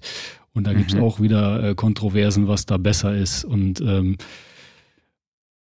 da ähm, sagen viele, ich rechne das lieber online durch, dann bin ich mir sicher, dass das dann hinterher das gleiche ist, was auch passieren würde, wenn ich meinen Mix exportiere und das mache ich auch immer in Echtzeit. Aber das sind Dinge, die wieder ähm, einen Bezug haben zu dem, was ich eben sagte, was zum Beispiel Automation betrifft, dass die immer mit gleicher ähm, Abtastung durchgefahren werden und dass dadurch dann keine theoretischen Klangunterschiede äh, entstehen, aber auch alles wieder in de, aus der Kategorie ähm, Theorie und Praxis, behaupte ich. Und ja, das ist so, was mir zum, zu dem Thema einfällt. Markus, hast du schon Erfahrungen gemacht, ob wie inwieweit sich unterschiedliche Sample-Raten oder Betiefen oder vielleicht auch Dithering auf den Sound auswirken? Ja, anno 2006, sage ich jetzt mal nur, äh, war ich äh, mit dem Ronald Prent, den der ein oder andere kennt, äh, ja, internationaler In Ingenieur, ja, im Galaxy Studio, wo der da ähm, unter, ne, da arbeitete zu der Zeit im Galaxy. Und wir haben da Tests gemacht. Und äh, da war natürlich damals die Frage 96 Kilohertz, DSD, 48, 44, 1, die Diskussion, die wir heute ja auch immer noch führen, aber die vielleicht jetzt ein bisschen flacher ist als damals. Und wir haben damals einfach mal einen Flügel aufgenommen und uns den in der höchsten Auflösung natürlich aufgenommen und dann auf den verschiedenen Auflösungen angehört. Wir waren mit 10, 12 Tonleuten, Audioingenieuren und so mhm. da. Und jetzt muss man sagen, das ist ja dann ein grandioser Flügel mit den grandiosesten Mikrofonen, grandios aufgenommen, äh, unter einer besten Regie, mit der besten Abhöre. Das heißt, wir hatten wirklich die Chance, die Flohe Hüsten zu hören.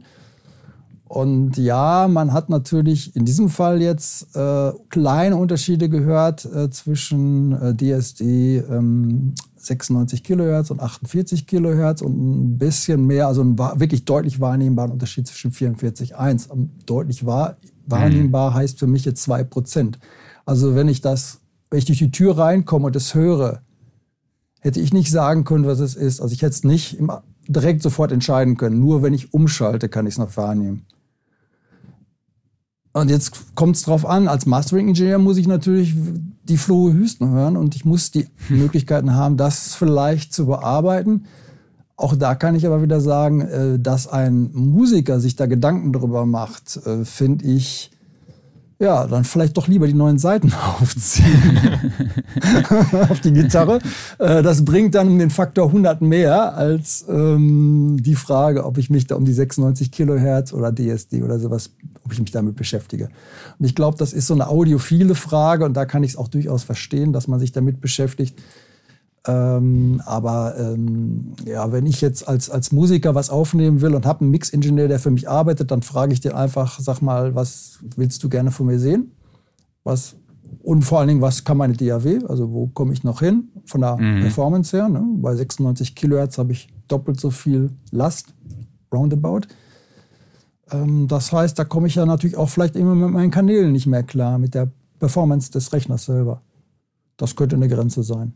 Mhm. Man könnte jetzt grundsätzlich sagen, immer 96 aufnehmen, äh, da ist, da ist kein Handicap dran, doch ja, vielleicht aber, wenn ich dann irgendwie die 120 Kanäle reiße irgendwann mal und da kommen ja viele dann auf einmal hin, äh, dann reicht vielleicht die Rechenperformance nicht mehr, um das noch zu handeln. Und dann wäre vielleicht die 48 die Alternative gewesen, die mir im Sound ein, zwei Prozent an Klangqualität kostet, aber dann hätte ich es eben machen können und sonst kann ich es gar nicht machen.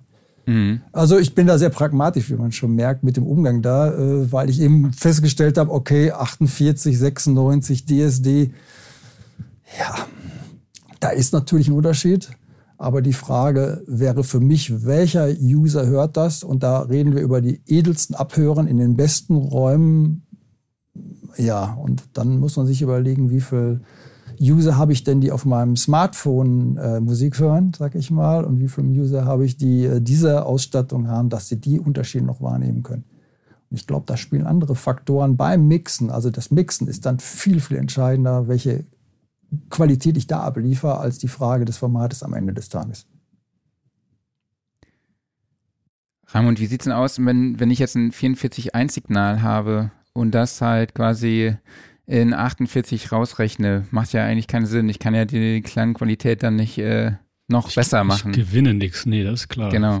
Also Frequenz, äh, also Spektrum ist halt äh, nur bis 22.05 aufgefüllt und dann mache ich da oben ein bisschen äh, Zero-Padding im Spektrum ja. Und ziehe das so auf und dann ist es höher abgetastet. Aber gewinnen tue ich dann nichts. Umgekehrt verlierst du natürlich was, aber da kann man auch wieder sagen, ja, das ist ja nichts mehr, was du hörst. Äh, mhm. was der Markus bestätigt hat, dass du bei 44.1 einen Unterschied zu vor allem 48 hast. Und das hängt vor allem, das ist jetzt 2006 gewesen. In der Zwischenzeit, Zwischenzeit hat sich auch viel daran getan, was die Wandler so mhm. können. Also tatsächlich die äh, Interpolationsfilter, wenn wir vom DA-Wandler reden, reden, oder die ähm, Anti-Aliasing-Filter, wenn wir vom AD-Wandler reden, die sind halt in der Zeit auch besser geworden. Also man kann mittlerweile halt einen sehr günstigen Wandlerchip kriegen, der halt wirklich sehr, äh, ja, audiophil ist. Und ähm, deswegen macht man auch überhaupt diese Überabtastung. Da könnte man ja sagen, das sind eh Sachen, die ich nicht höre. Wir sind jetzt im Bereich von Flöhe, Husten hören und eben auch nur bei gesunden, jungen und geschulten Ohren. Und äh, bei 44.1 hast du eben den Effekt, dass ja beispielsweise das Interpolationsfilter halt in das hörbare Spektrum so ein bisschen reingeht, also ein bisschen meinetwegen Ringing macht oder kappt und dass ich dann im AB-Test wirklich dann mit den richtigen Ohren und der richtigen Wiedergabe dann einen Unterschied wahrnehmen kann. Aber wenn ich schon nach 48 rübergehe, dann verlässt das halt schnell den Bereich, wo du im Hörbaren bist und dann kann man sagen, 96 bietet dir da auch keinen Vorteil mehr. Also es ist dann da bist du halt dann wirklich weit weg vom hörbaren Bereich. Und dann sind wir in dem Sinne safe, auch möglicherweise mit einem billigen Wandler. Also das war sozusagen, würde ich behaupten, damals ein technischer Trick, um halt äh, audiophile Aufnahme und Wiedergabe hinzukriegen mit relativ ja, flachen oder wenig, ähm, mit wenig ähm, treuen Filtern, sage ich mal. Und äh, da war so, ähm, jetzt, jetzt betrete ich dünnes Eis, aber drauf rumzureiten, ähm, das ist halt mehr so ein technisches Fetisch. Äh, Fetisch. Also das, äh, das ist äh, das, was die audiophile ähm, Fraktion macht und auch machen darf. Aber äh, wenn es darum geht, ich mache einen Mix, ich äh, schaue, dass der ordentlich ist und ähm, ja, dann ist man mehr so in der ähm, äh, in, in den Gefilden, ist, das, diese technischen Dinge sind alle Mittel zum Zweck und ich will halt ein Produkt abliefern, was halt ordentlich ist und äh, einer gewissen Qualität, einem gewissen Qualitätsstandard genügt und das, was man da noch an Mühe oben drauf packen kann, das hört keiner mehr. Dann haben wir auch noch die ähm, ja, Debatte um die Restdynamik. Ihr wisst, wie die ähm, Mixes heute beim Mastering halt platt komprimiert werden und äh, was bringen mir dann halt, weiß ich nicht, zwei, drei Bit ähm, Auflösung mehr, wenn ich sie mhm. da eigentlich nicht mehr großartig nutze. Bei so einem Pop-Track oder so, der dann irgendwie, was weiß ich, neun oder sechs dB Restdynamik hat und eh, eh kaputt klingt. Ne? Also ja, das fällt mir ja, dazu ich, ein. Also ich habe auch tatsächlich dann noch einen Vergleich gemacht und äh, in unterschiedlicher Bittiefe oder in unterschiedlichen äh, Sampleraten das Ganze rausgerechnet oder halt auch äh, mit Dithering und ich habe keinen klanglich, klanglichen Unterschied wahrnehmen können. Und äh, ich meine sogar, die Signale hätten sich auch ausgenullt. Also das war wirklich, also vielleicht hätte ich es auf einer besseren Abhöre gehört, aber mir ist da persönlich tatsächlich nichts nichts irgendwie aufgefallen. Klaus, hast du damit Erfahrung mit solchen? Habe ich keine große? Erfahrung mit. Nee, ich habe äh, in der Regel arbeite ich eh nur in 44.1 und das einzige Mal, was ich tatsächlich in, in, in eine höhere Sample-Rate gehe, ist äh, rein für Sounddesign, aber dann auch mit so einem entsprechenden Sennheiser-Mikro, was das dann kann. Und da macht es dann Sinn, das Ganze wieder entsprechend runter zu pitchen, weil du dann noch Zusatzinformationen hast und das Ganze anders klingt danach. Aber das ist ein völlig anderer mhm. Use Case.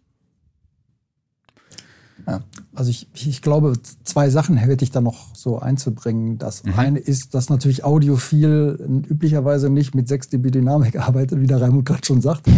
Äh, da müsste man eigentlich mal das Genre trennen und müsste sagen, okay, wenn ich jetzt Klassik mache, wenn ich Jazz mache, wenn ich, wenn ich Dinge mache, auch Pop Bereiche machen, die sehr dynamisch, wo ich wirklich ausklingende Piano-Sounds habe, wo ich wirklich Dynamik drin habe noch und das auch will und lasse, Und das ist selten der Fall, ehrlich gesagt, beim Mastering häufig, weil der Kunde sagt, ah, nee, ich muss aber ja konkurrieren mit irgendwem.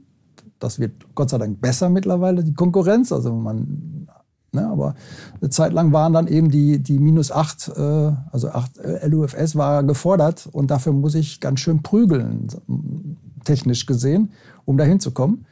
Und da geht dann eben die Snare so ein bisschen verloren und das, Schöne an der Dynamik geht verloren und so. Und äh, ja, die Audiophilen wollen mehr Dynamik. Da gelten solche Mixe als, weiß ich nicht, möchte ich jetzt nicht sagen. Die, die würden sowas nicht hören wollen. Äh, ich stelle das hier auch fest. Ich finde Tracks im Radio, wo ich sage, ah ja, mein Lieblingstrack von damals, den höre ich mir jetzt im Studio an dann höre ich mir den an, dann erreiche ich noch nicht mal den Chorus, dann mache ich den wieder aus, weil ich sage, mit meiner Auflösung, die ich hier in meinem Studio habe, kann ich den nicht ertragen. Im Autoradio war das super. Äh, also man muss schon überlegen, für was ist es gut? Also mache ich jetzt äh, die mhm. Klassikaufnahme oder mache ich äh, Spotify? Äh, äh, es muss richtig zur Sache gehen, Geschichten.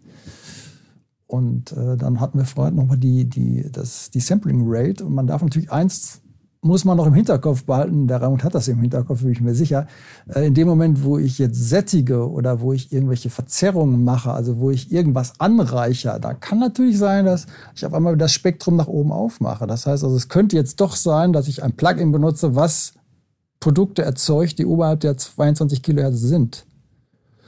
Und jetzt wäre natürlich dann die Frage, wie geht denn das Plugin mit diesen Inhalten um? Eigentlich müssten die technisch gesehen müssten die weggefiltert werden, weil die sonst äh, nach unten gespiegelt werden und mit dem Audiobereich auftauchen. Und das war eigentlich die Hauptprobleme ursprünglich in der digitalen Welt. Mhm.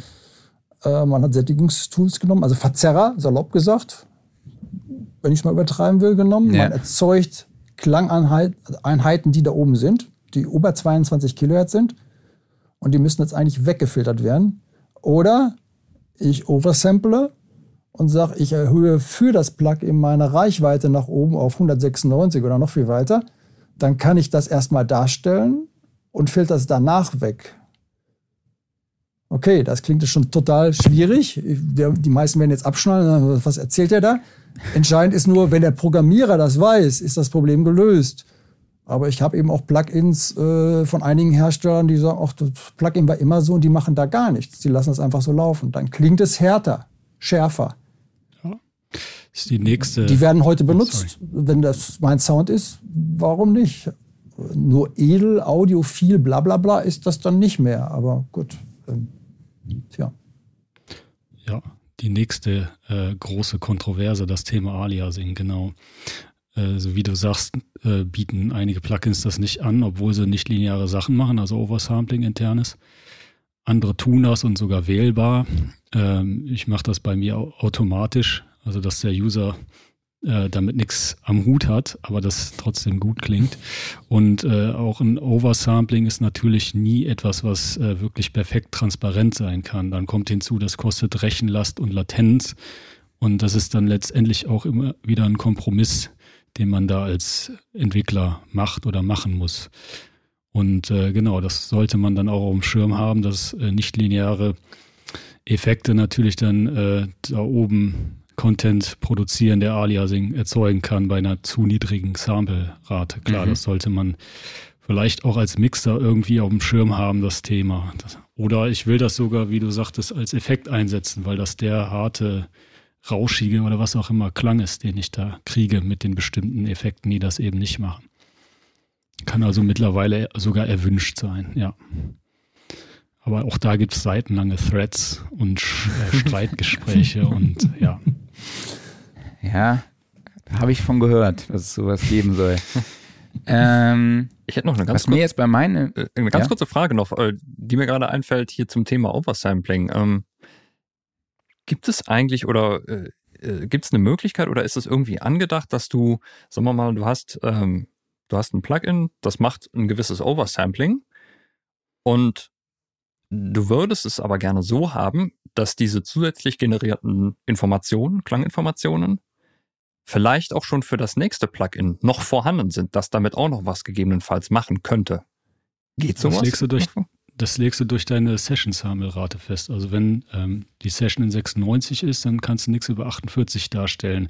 Angenommen, ein Plugin-Insert erzeugt jetzt durch seine Verzerrung Content äh, oberhalb von diesen 48K in der 96K Session, dann muss das aber leider ja ein Signal in 96K ausspucken. Das heißt, es ist gezwungen, entweder diese Signalanteile, die dort generiert wurden, zu verwerfen oder halt, wenn es kein äh, Anti-Aliasing machen würde, die zurückzuwerfen. Das wäre dann wieder Aliasing. Aber ähm, letztendlich müsstest du für den Fall dann tatsächlich mit einer höheren Session-Sample-Rate äh, arbeiten, weil mit den 96K ist halt dein ganzes Audio in, der, in dem Mixer getaktet und dazwischen gibt es halt kein technisches Mittel, um mit verschiedenen Abtastraten zwischen den Insatz irgendwie ähm, Audio-Samples auszutauschen.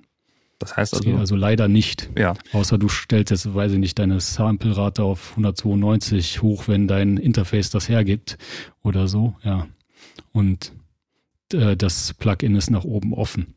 Das heißt also, in solchen Fällen, da wäre es dann gegebenenfalls, falls man es denn braucht oder es Sinn ergibt, dann müsste man die Session-Rate dann doch mal hochstellen, einfach um diese zusätzlichen Informationen in irgendeiner Art und Weise dann verwenden zu können. Ich glaube, das erinnert mich auch, äh, Vielleicht erinnert sich noch jemand dran. Gab es da nicht mal vor, keine Ahnung, das war jetzt auch bestimmt schon 10, 15 Jahre her, aber gab es nicht mal irgendeine Diskussion um Waves-Plugins, die, glaube ich, nur bis 48 Kilohertz damals konnten und deshalb in den 88, äh, 2 oder 96 Kilohertz Sessions keinen Sinn machten, weil sie immer wieder dann abgeschnitten haben. Ist nur so ein Ding, was mir eingefallen ist. Äh, muss ich passen, ist an mir vorbeigegangen. Wird auch sicherlich aktuell nicht mehr denkbar, der Fall sein. Ist denkbar, in Sachen Rechenlast kann das sogar sein, dass Sachen runtergesampelt werden und intern gar nicht die äh, Bandbreite, die der Host dir mitgibt, ausnutzen, einfach um meinetwegen auf einem DSP zu laufen oder so. Also ist tatsächlich denkbar. Aber das, das müssen dann auch wirklich diese Dinger wie ja, Q2, L1, die 90er Plugins gewesen sein,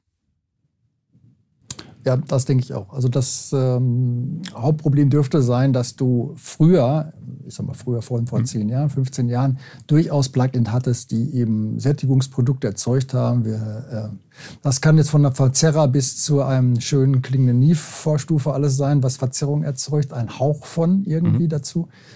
Und äh, ich denke, das ist das Hauptargument gewesen für viele Mixer bis heute, auch zu sagen, äh, ich mache in 96, da bin ich safe, weil das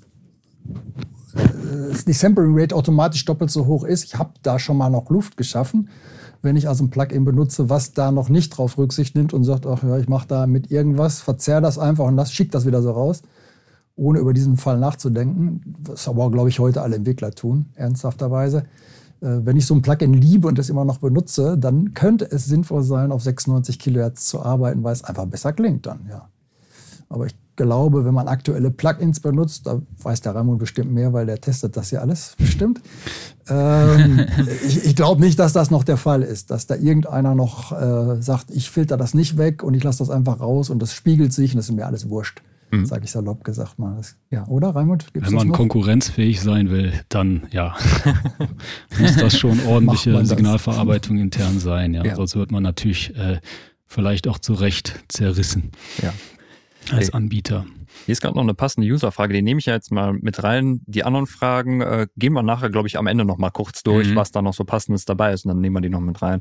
So, Frage von Michael Stelz, äh, also an dich, Raimund. Wie viel Oversampling ist deiner Meinung nach noch sinnvoll? Mittlerweile bieten Plugins ja 64, 128 und sogar 256-faches Oversampling an.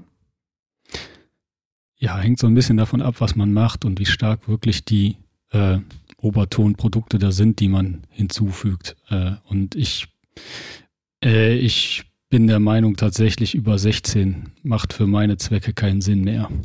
Sei denn, du hast vielleicht einen Clipper oder sowas, der wirklich hart kappt und äh, der nachempfinden will, was äh, im Analog passieren würde, wenn man sowas aufbauen könnte in analog, einen perfekten Clipper. Ähm, der erzeugt natürlich eine sehr ähm, krasse Obertonreihe, ja, aber nee, ähm, persönlich sage ich bei 16, da hört es dann auf. Aber das ist eher so ein Bauchgefühl, muss ich zugeben. Und ja klar, man muss sich halt überlegen, kostet alles Rechenlast. Ne? Also die Frage, auch da sind wir wieder mittendrin, äh, dass man realisieren muss, das ist hier ein Kompromiss, den man macht und was gewinnt man eigentlich tatsächlich. Und was ich bei so hohen Überabtastraten gewinne, ist, würde ich sagen, technischer und messbarer Natur im besten Falle. Klaus, hast du noch eine Frage oder? Nee, aktuell nicht. Okay. Ich habe noch eine Frage zu meinem persönlichen Klangvergleichstest. Ähm, bei mir sind tatsächlich Lautstärkeunterschiede beim Bouncen entstanden in Logic. Das heißt also, wenn ich die Sachen, die unterschiedlichen DAWs miteinander, also ausgenullt hatte, blieb halt immer noch ein Rest zurück. Und wenn ich dann Logic oder beziehungsweise die andere DAW minus 0,1 dB lauter gezogen habe, flöchte es sich plötzlich aus. Kann das an dem Panlaw gelegen sein? Oder gibt es da noch andere Möglichkeiten? Fehlerquellen? Musste die Apple-Entwickler fragen. Bin ich überfragt. Okay. Kann auch ein Bug sein. Nein, also ich, ich kann es ehrlich gesagt nicht sagen. Ich muss da aufpassen. Okay. Ja, eigentlich wären es ja 3,01 dB, ne? Aber Stimmt. das wäre jetzt 6,01. Aber äh, ja. man könnte jetzt überlegen, kann das sein, dass man da irgendwas fünf gerade sein lassen hat und gesagt hat, ach komm, machen wir, ne, machen wir so. Ähm, was allerdings, was ich noch sagen muss, ist äh, sehr schön, dass einige Hersteller natürlich explizit ihre Plugins so gestalten, dass die ein klein wenig lauter sind, wenn man die anmacht. Ein mhm. ganz alter Trick. Damit wird also ein, jedes Plugin automatisch ein bisschen geiler, weil es ja ein bisschen lauter ist. Kein Mensch weiß dann erstmal, wenn man es anmacht, warum ist das so. Äh, ich kenne da einige äh, Hersteller, die das gerne gemacht haben. Es kommt aber auch aus der analogen Welt, da gab es zum Teil auch, da schaltet man den Kompressor an der SSL ein und dann ist das ein halbes dB lauter. Haha, schön schon mal. Nur wenn man den angemacht hat. Ähm, das heißt, also das sind so die Psychoakustik-Fools, die man so machen kann. Also die, die Geschichten, wo man so sagt, ey, das ist ja geiler, schaltest du ein, das ist geiler. Und ja, dann kommt bei mir immer die erste Frage, ah, woran könnte das denn liegen? Und dann fallen jetzt ein paar Varianten ein. Ähm, ja. ja. du bist heute einfach der perfekte Gast. Du spielst uns hier die Bälle zu. Das ist unglaublich. Ne? Also das wäre jetzt auch genau die nächste Frage. Äh, welche Rolle spielt die Psychoakustik und kann halt eben so ein marginales Restsignal beziehungsweise so ein minimaler Lautstärkeunterschied auch dazu führen, dass man es als besser einfach wahrnimmt? Ja, dann sind wir in der Diskussion. Also Psychoakustik bedeutet erstmal grundsätzlich, um es mal einfach darzustellen, dass es die Art der Wahrnehmung ist, die ich habe. Das heißt, ich habe ein Ereignis, ein Schallereignis, eine Lautstärke zum Beispiel, SPL, und die Frage ist, wie wirkt das auf mich ein und wie wirkt das für mich? Und dann hat er mir irgendwann festgestellt, also das ist nicht linear. Man könnte jetzt sagen, wenn ich es um so und so viel dB leiser mache, dann kommt genau das raus. Äh, ja, aber nicht immer und nur manchmal und nur bei bestimmten Signalen und so weiter gibt es so viele Fallstricke. Und das ist natürlich total schön, sich damit zu beschäftigen, wenn man so merkt, ich habe nachts gemischt und morgens passt nichts mehr zusammen. Was ist denn da los gewesen? Weil ich nachts ganz leise gemischt habe und morgens höre ich es mir mal richtig laut an und sage, um Gottes Willen, da knallen die Bässe, da zischen die Höhen, was ist denn da passiert?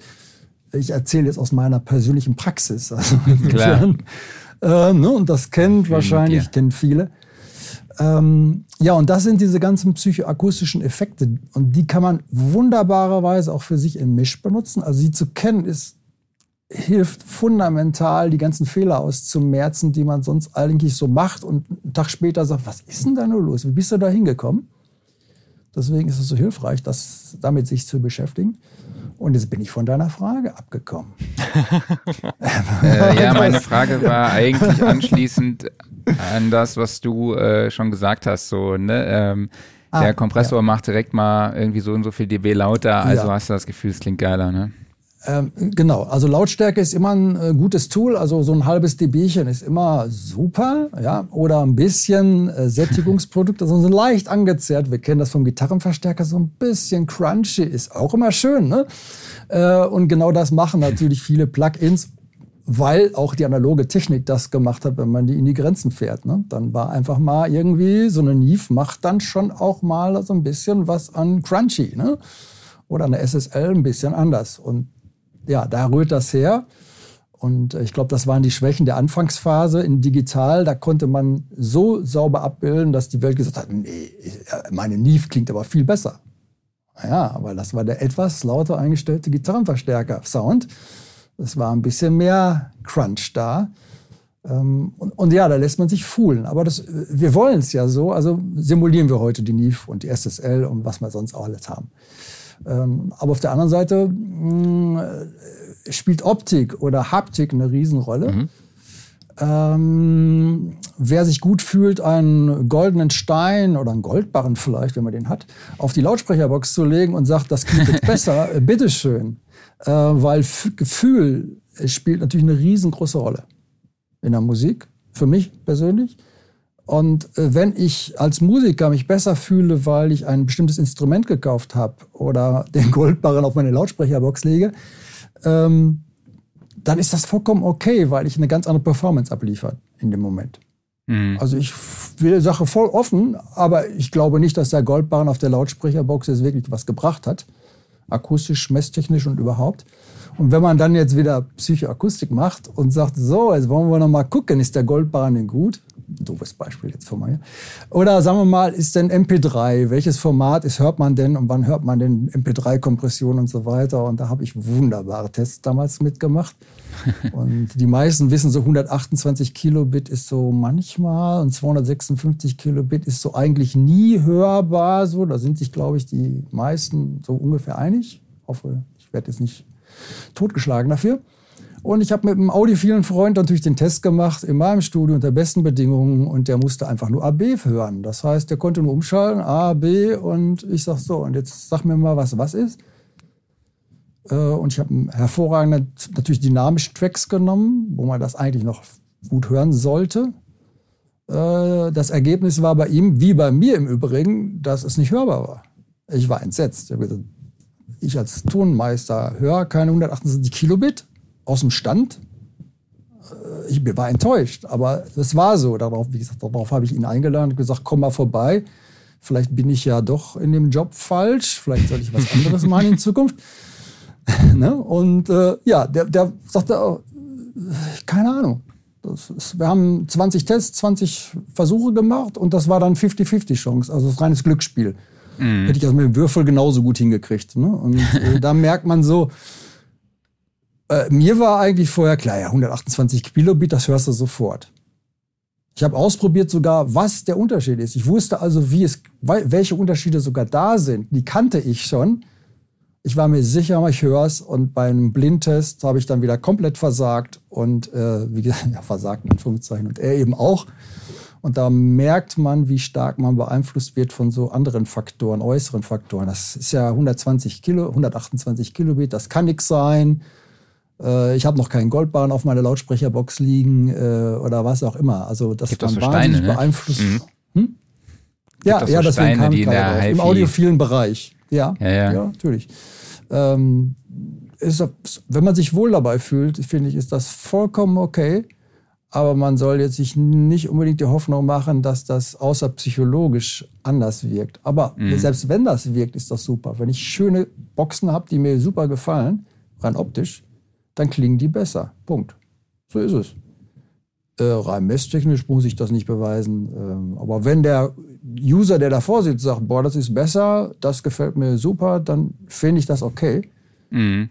Gehört natürlich nicht in den Bereich von Mix und Mastering. Ne? Also da äh, müssen wir dann die, ich sag mal, Esoterik will ich jetzt nicht sagen, aber ist es ja eigentlich schon fast, muss man ein bisschen außen vor lassen und muss dann Klar. sagen, okay, also beim Mastern äh, sollte ich dann vielleicht schon auch so ein bisschen objektiver an die Sache rangehen und äh, mit anderen Sachen vergleichen. Ne? Ja, was mir tatsächlich ein bisschen passiert ist, dass ich mich von der GUI stark beeinflussen lasse. Ja. ja also bei Harrison Mixbus dachte ich halt, okay, die werben erstmal mit Sounds Better und äh, dann sieht das alles so schön analog aus und so, ja, und das versprüht schon direkt so eine Wärme und du denkst alles, denkst die ganze Zeit, das klingt alles jetzt irgendwie wunderschön und seidig, samtig, was weiß ich nicht alles. Und dann nachher erfährst du, okay, klingt eigentlich genauso wie alle anderen. Genauso ist es wie Ableton bei mir irgendwie kühl wirkt und alles, oder bei Pro Tools ist es ähnlich. Da habe ich dann das Gefühl, es klingt alles irgendwie klarer, detail, detaillierter, aufgelöster und äh, rein lasse ich mich da höchstwahrscheinlich durch die Optik beeinflussen. Äh, Natürlich gibt es das auch bei Plugins, ne? wenn ihr da so ein EQP 1A habt von Universal Audio, der ein bisschen von der Grafik her cooler auch aussieht als der äh, EQP 1A in Logic, dann hat der andere halt einfach auch schon gewonnen. Ähm, Raimund, hast du da Erfahrungen auch zu? ja, da kann ich sagen, kann ich euch ein Beispiel geben. Äh, ich habe ein klein, kleines Team um mich, was mir zuarbeitet. Also ich mache nach wie vor die Audioentwicklung und wenn es um Analoggeräte geht, das Matching und so weiter. Das Klangliche mit anderen Worten, äh, aber die GUI-Grafiken werden mir angeliefert. So, und äh, ich entwickle natürlich oft das Plugin schon, wenn die GUI noch nicht da ist. So, mhm. das heißt, ich habe so eine Art Frankenstein, der den Klang macht, aber das könnte ich unmöglich irgendeinem Kunden verkaufen. Ne? Also das muss schick aussehen. Also mal abgesehen davon, dass die GUI natürlich auch irgendwie einen funktionalen Zweck erfüllt und äh, dem User irgendwie direkt präsentiert, äh, was er dann machen soll oder ihn irgendwie leitet. Ähm, klar, was du sagst, das Auge ist mit und es wird mhm. eigentlich erwartet, dass es schick und ansprechend aussieht, sonst äh, stößt das dann äh, den einen oder anderen ab und äh, der macht das nicht mal auf in seiner Door. Ne? Und äh, also klar, äh, ist verständlich. Das äh, lässt sich nicht ähm, totschweigen, dass das einen Effekt auf das hat, wie man es äh, empfindet und dann auch, weiß ich nicht, wie man denkt, dass es klingt. Es hat auf jeden Fall einen Einfluss aufs Arbeiten und damit irgendwie implizit auch wieder aufs Klangliche. Wahrscheinlich, ja. Nochmal zurückgehend zu dem Lautstärke-Thema, worüber der Markus gerade eben geredet hat. Ich will dem nicht widersprechen. Ich wollte nochmal eine andere Perspektive darauf geben. Ein Problem, äh, das ist mir eben gekommen, womit ich äh, oft zu kämpfen habe, wofür ich oder wofür unsere Plugins teilweise äh, auch schon kritisiert worden sind. Ähm, man hat hier ein Problem, wenn etwas einen nicht so ganz linearen Frequenzgang hat und das zum Klang des Gerätes oder so gehört, dann frage ich mich, wo, wo normiere ich das? Ist jetzt da mein 0 dB-Punkt bei 1 Kilohertz und dann klingt halt ein Kilohertz genauso laut, wie es reinkommt. Aber äh, ich habe jetzt mal irgendwie ein gibt da einen Bass rein oder so, der lebt da weiter unten und wird dann angehoben und dann habe ich jetzt wieder äh, die Kritik, dein Plugin macht ja hier mein Signal lauter. Also letztendlich mitunter ist man also auch gezwungen, weil die äh, Hardware nicht so perfekt linear ist im Frequenzgang, dass, dass es hier oder da lauter wird. Und äh, das heißt, man ist hier in einem Dilemma. Also ähm, ich will nicht äh, verschweigen, dass es sicher auch diesen Effekt gibt. Klar, ich mache jetzt hier mal bewusst meinen Prozessor irgendwie ein dB oder ein halbes lauter, damit der User halt diesen Effekt hat, oh, das geht auf, das macht irgendwas. Letztendlich wird es aber nur ein bisschen lauter. Mhm. Äh, genau, da hast du von dieser Perspektive eben auch das Problem, ja, wie normiere ich denn jetzt letztendlich, damit ich gerade diesen Effekt nicht mache und das möglichst treu ist wieder in dem Sinne. Aber nur noch mal eine andere Perspektive auf das gleiche Thema und äh, wie sehr das eben auch dann Einfluss nimmt darauf, wie das äh, als, ja, weiß ich nicht, klanglich gut oder schlecht empfunden wird. Wenn ich es einfach nur drauflege und mein Kompressor ist flat und trotzdem tut sich schon was, dann ähm, ist das aus User-Sicht natürlich meistens klingt besser, weil ich habe ja viel Geld für den Kompressor bezahlt, dann muss der auch irgendwas machen. Ne? Und das andere, was du ansprachst, Markus, mit der Sättigung, das ist tatsächlich heute ein Qualitätsmerkmal. Also wenn eine Emulation nicht die Obertonreihe von der Hardware irgendwie mit simuliert, dann ist das nicht gut, weil muss ja irgendwie so ein bisschen was machen, ein bisschen da oben so seidig oder irgendwo mhm. da halt meine Obertöne reinrechnen. Also genau. Ja, das, das stammt ja aus der analogen Welt. Du versuchst ja möglichst nah am Original zu sein und da entsteht das ja auch. Also der Neve macht das ja auch, die, ja. die Hardware, die ja. klassische. Und ähm, auch an der Hardware, also machen wir uns nichts vor. Ich habe Hardwareentwicklung gemacht, äh, so analoge Pulte gebaut und so. Ein halbes dB äh, in der Hardware zu bauen, dass das, wenn du umschaltest, auf einen halben dB genau ist, ist auch schon, äh, das ist schon ein gewisser Anspruch ja, ja, gewesen früher. Äh, das darf man nicht vergessen. Also wenn ich jetzt am, SSL drücke und das, der Kompressor ein halbes dB lauter ist, dann ist das nicht unbedingt, äh, dass der Hardwarehersteller sich das gedacht hat, dass das cool ist, sondern dass das einfach in den Toleranzbereichen der Bauteile lag. Und das nehmen wir in Kauf. Das ist halbes dB. Wer diskutiert? Also vor 20 Jahren hätte das keiner diskutiert. Heute sind wir auf einem ganz anderen Anspruchsniveau und sagt, ja, das halbe dB, das müssen wir aber wegkriegen, oder? Ähm, ja, wie gesagt, das äh, ein Traum des äh, Herstellers vor 20 Jahren, ein halbes dB genau produzieren zu können. Ja, dann wird es teuer, ne? Dann wird es richtig teuer, ja. ja. Ja, also ich denke, dass also wirklich auch so diese, kann ich bei mir auch sehen, die, die Grundgrafik, zum Beispiel jetzt, wenn wir von Plugins weggehen, einer DAW, sorgt einfach schon so einen gewissen Wohlfühlfaktor. Es muss mir ja Spaß machen, wenn ich das aufmache. Ich muss, muss mich mit meinem Werkzeug wohlfühlen und denke, ja, hier bin ich zu Hause also wenn ich jetzt denke, oh, das sieht ja aus wie Excel, wie spaßig, ne?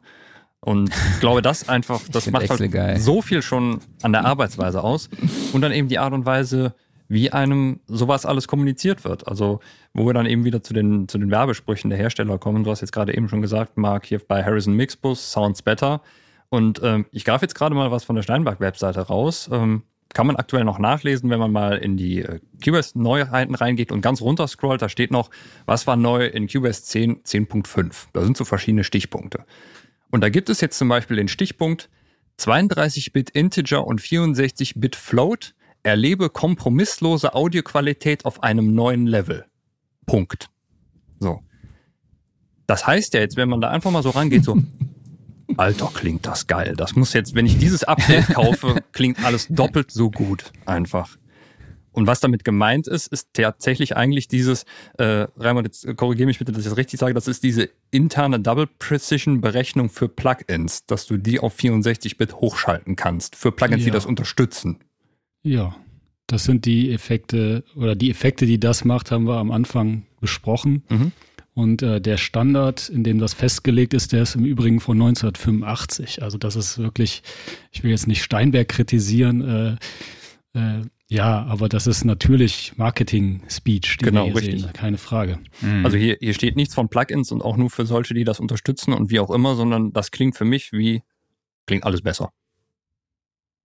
Und Ja, ich, das macht aber natürlich auch sehen, jeder. Hersteller sowas. Also immer mal wieder sagen, ja, hier bei uns klingt nochmal alles Darf geiler. ich mich nicht von freisprechen, natürlich nicht. Nee, ist ja auch nichts dran auszusetzen. Man muss es halt nur, glaube ich, einfach dann, ja. Ja, man muss sagen, also das, das kann ich äh, sagen, manche machen das mehr oder weniger aggressiv. Und ich äh, bin Ingenieur, ich sehe natürlich die Dinge aus einer sehr technischen Perspektive und habe deswegen persönlich auch wenig Interesse daran, meine Produkte äh, für mehr zu verkaufen, als sie sind. Das heißt, äh, bei mir ist das Marketing eher nüchtern gehalten. Und ich verstehe natürlich, wenn andere das aggressiver machen, aber das ist, äh, das muss man mitrechnen als Kunde. Und da gibt es natürlich auch ganz verschiedene Typen, die sich durch unterschiedliche Marketingstrategien eben ansprechen lassen. Und äh, ich weiß nicht, Markus, was du dazu sagen kannst aus der Praxis. Wenn du halt einen Mix machen willst, dann äh, muss, sagen wir mal, ein Prozessor oder sowas einen bestimmten technischen Anspruch und was äh, Klangliches leisten. Und äh, ja, ich meine, man hat in den Handbüchern hinten auch immer die technischen Daten, die man sich anschauen kann. Und dann kann man sich dann äh, an der Stelle hoffentlich von dem ganzen, ich sage jetzt mal, Negativ-Marketing-Gebrabbel an der Stelle befreien, wenn man, wenn man auf der Suche ist nach etwas, was eine bestimmte Sache macht, mit einer bestimmten Qualität oder so. Also äh, die Grundplugins jedes Herstellers, glaube ich, sind vom Grunde auf schon mal so gut, dass du die ganzen Basissachen damit machen könntest. Ja, da würde ich einfach mal sagen, da, ich habe jetzt nicht die Übersicht über alle Hersteller, aber ich glaube, ähm, die, die Grundsound-Geschichten, wenn du es nicht zu stark treiben willst, kannst du es mit den Stock-Plugins machen. Äh, ab einem bestimmten Anspruchsniveau reicht das dann nicht mehr, weil da will man dann doch noch ein bisschen hier und ein bisschen mehr da, so feiner in die Sachen reingeht. Und da nutzt man, also ich benutze sowieso nicht Stock-Plugins, aber das ist eben, äh, als ich Nuendo aufgesetzt habe, das ist jetzt über 20, fast 20 Jahre her, das erste Mal war das noch nicht so dolle und da habe ich andere Plugins benutzt. Das ist eine Gewohnheitsfrage. Also ich nehme die gleiche Gitarre. Es mag eine bessere geben und vielleicht klingt die auch besser, aber auf meiner Gitarre kenne ich mich aus. Das ist eine professionelle Einstellung, weil ich muss ja vorwärts kommen. Also ich kann mir hier jetzt 30 Gitarren hinstellen und kann sagen, ich probiere die alle aus. Dann ist der Tag aber um und meine Produktion ja nicht fertig. Mhm. Also hilft es mir nicht. Also ich entscheide mich zwischen zwei oder drei Gitarren, wo ich sage, entweder das Extrem oder das Extrem oder der Mittelwert. Punkt. Und äh, so ist es bei Plugins auch. Man sucht sich über Laufe der Zeit so ein paar Exoten raus, die man für bestimmte Dinge braucht. Oder man arbeitet eben insgesamt mit den Dingern grundsätzlich, die man gut kennt. Und da wären wir, glaube ich, bei dem Thema, nach welchen Kriterien suche ich eigentlich eine DAW aus? Das wäre Genau. für mich eine spannende Frage. Ne? So. Ja, du bist einfach, wie gesagt, äh, Der Leser. du bist, äh, spielst uns hier die Welle zu, das ist unglaublich. Äh. Genau, das ist ja auch eigentlich das Entscheidende, ne? dass die DAW eben das bietet, äh, womit man halt sehr gut arbeiten kann. Ne? Eine Umgebung, in der man sich wohlfühlt, das hat die Features, die man braucht, die man einsetzt, mit denen man einfach effizient und effektiv und halt eben ähm, hochwertige Ergebnisse erzielen kann. Ne? Klaus. Ja, und ja. kompatibel. ja. ja, sie muss zum, zum eigenen Arbeitsprozess passen und sie muss vor allen Dingen halt Spaß machen. Ne?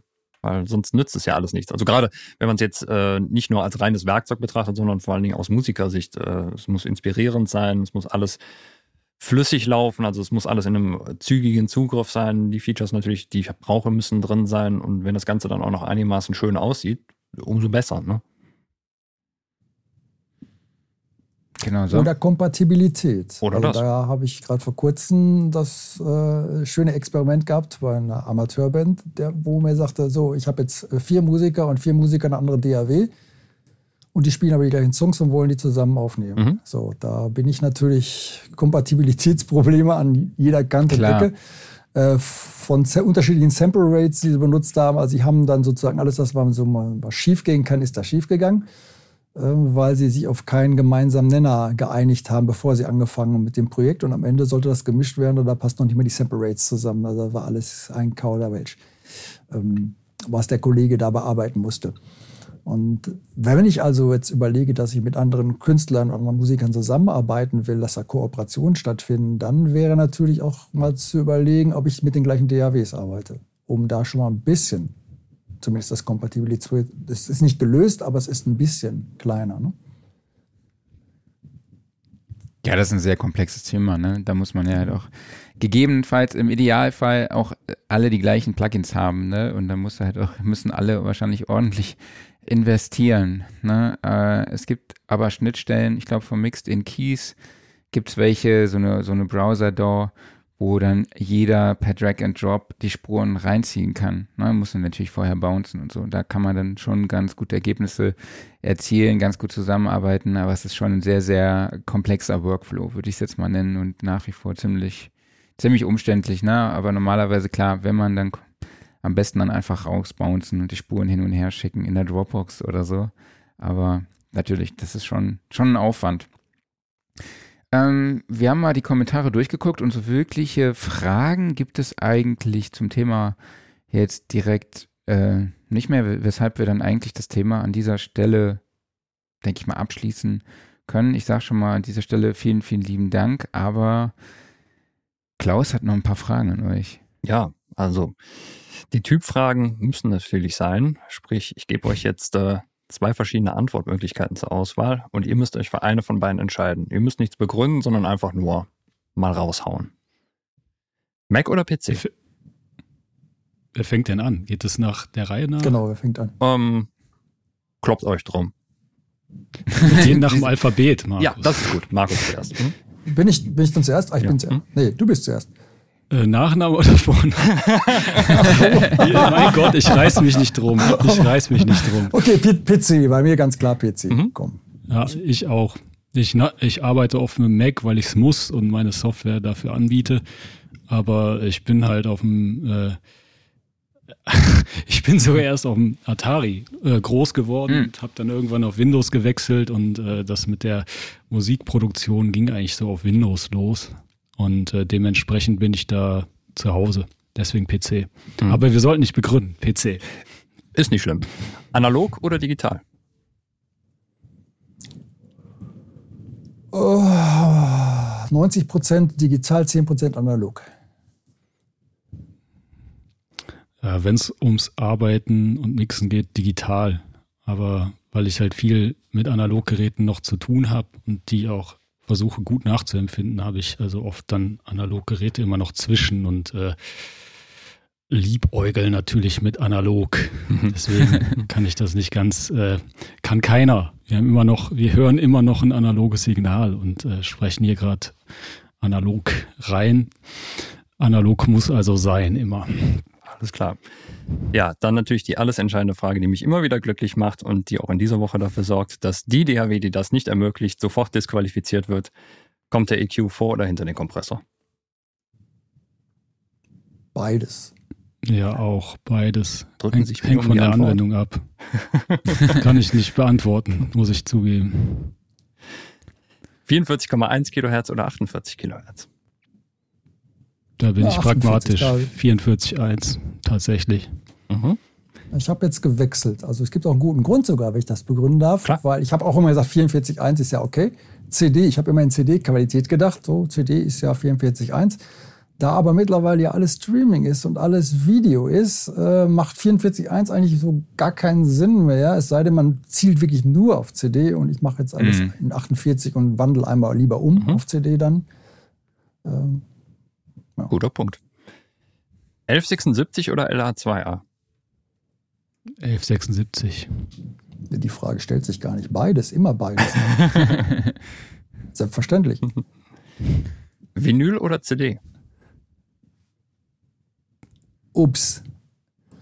äh, nee, ähm, Vinyl ist nicht mein Leben. Ich bin nicht mit Vinyl aufgewachsen. Ich, komischerweise irgendwie. Ich habe zwar ein paar Vinyls, aber ähm, ich kann den emotionalen Aspekt wahnsinnig gut verstehen. Das ist was, ich lege die Platte auf und die Nadel und es knistert und so weiter. Das ist eine wahnsinnig emotionale Komponente. Aber die äh, hat für mich nie die Riesenbedeutung gehabt. Vielleicht weiß ich nicht. Also ich bin CD irgendwie und dann Streaming. Ja, Dito, eigentlich mit einer sehr ähnlichen Begründung tatsächlich, ja. Mhm. Und dann machen wir zum Abschluss mal eine Nicht-Audio-Frage. Sprach- oder Textnachricht? Text, Sprachnachrichten mache ich nie. Also. Ich schreibe auch seit langem Text. gern, auch auf dem Handy, aber Sprachnachricht bin ich nicht für gemacht. Ruft mich an, sage ich dann. nur. Oder so. Mich Gut, an. oder so. Kommunizieren, ich will können. Schreib mich nicht voll. Das ist ja, ne, ruft mich einfach an und sagt, hey, ich will was von dir. Das ist, äh, da bin ich ganz old. Super. So, sorry. War perfekt, danke euch. Ähm, zum Schluss, Raimund, willst du vielleicht noch kurz sagen, wo man dich und deine Plugins findet? Mhm. Unter fuseaudiolabs.de. Auf jeden Fall mal vorbeischauen. Äh, Gerne, gerne, Wir werden gerne. euch beide auf jeden Fall auch nochmal separat einladen und, und uns Themen überlegen. Das ist äh, vor allem auch zum Thema Plugin-Entwicklung und vielleicht auch Psychoakustik, Markus. Uns wird da auf jeden Fall was Gerne. äh, einfallen. Äh, Markus, wo findet man dich? Ja, hier, da gibt es so ein Schildchen. Äh, also viele Varianten. Das ist eine für die Mixer, äh, smart-mixing.de. Da, die Seite ist nicht besonders toll, aber da findet auch meine E-Mail-Adresse, Telefonnummer, dann mich anrufen und sagen, Mensch, Markus, kannst du mir weiterhelfen? Ich möchte möglichst schnell tief in die Pro-Szene rein und möchte nicht die ganzen langen akademischen Wege gehen, sondern möchte wirklich mixen lernen. Ohne viel Bohai außenrum. Cool. Ich muss ja sagen, ich dachte am Anfang, das sei so ein, so ein Roll-Up. Das habe ich ne? auch gedacht. Jetzt Ich gerade dachte, nicht. das sei, ich dachte, ich dachte das wirklich, nicht, das sei es echt. nicht. Also, und als deine, Schön, ne? deine, deine Hand dann da plötzlich so äh, drüber lag, dann dachte ich, Wie ah, macht er ja, das? okay, es ist äh, in OBS wahrscheinlich irgendwie Ja. implementiert Ja, oder so. natürlich. Ja, ja, klar, sicher. Ja, Sehr zwei cool. Jahre Online-Seminare machen da clever, ne? Auch Genau. bisschen. Ja, in der Zeit, in den letzten zwei Jahren haben wir auch über Streaming und so solche Sachen einiges gelernt. Genau. Viel, konnten viel Erfahrung sammeln. Mhm. Äh, und unter anderem wissen wir jetzt auch, welche Themen man macht und welche vielleicht doch besser nicht. Äh, aber das ist ein, Sagst du jetzt noch? das ist eine andere Warte die Geschichte. Reaktion ab. Ich warte die Reaktion ab, genau. Ja, dann nochmal vielen, vielen lieben Dank an euch beide, Danke dass ihr euch die auch. Zeit genommen habt und Gerne. vor allem äh, eu, ja, uns den, äh, euch den Fragen gestellt habt, vor allem halt durch dieses, zu diesem Thema. Äh, ich fand es mega interessant, auch nochmal so ein bisschen technischer auch ranzugehen. Ähm, ich hatte ja geschrieben in so einem kleinen Statement, wir sind kein wissenschaftlicher Podcast, aber heute waren wir definitiv ein bisschen wissenschaftlicher, aber trotzdem auch, hoffe ich, praxisorientiert und immer noch äh, ergebnisorientiert, nämlich das, was ähm, wichtig ist, ne? Eben fokussiert auf die Musik, die am Ende dabei rauskommt. Und Genau. Dafür möchte ich euch einfach nochmal an dieser Stelle danken und ich hoffe, wir äh, sehen uns dann auch nochmal bald hier oder auch in echt. Das wäre super. Gerne, gerne. sehr gerne. Super. Ihr dann nochmal vielen lieben Dank und macht's gut. Vielen Dank an euch Tschüss. beide. Macht's gut. Tschüss. Ciao. So, Marc, und jetzt an dich die Frage. Wie bist du denn überhaupt zu deiner Lieblings-DRW gekommen? Wie ich zu meiner, ich muss ja erstmal noch sagen, super Typen. Entschuldigung, ja, das Allerwichtigste. Nochmal, nochmal, ich, ich, ich quatsche nicht rein, sag's nochmal. Super Typen.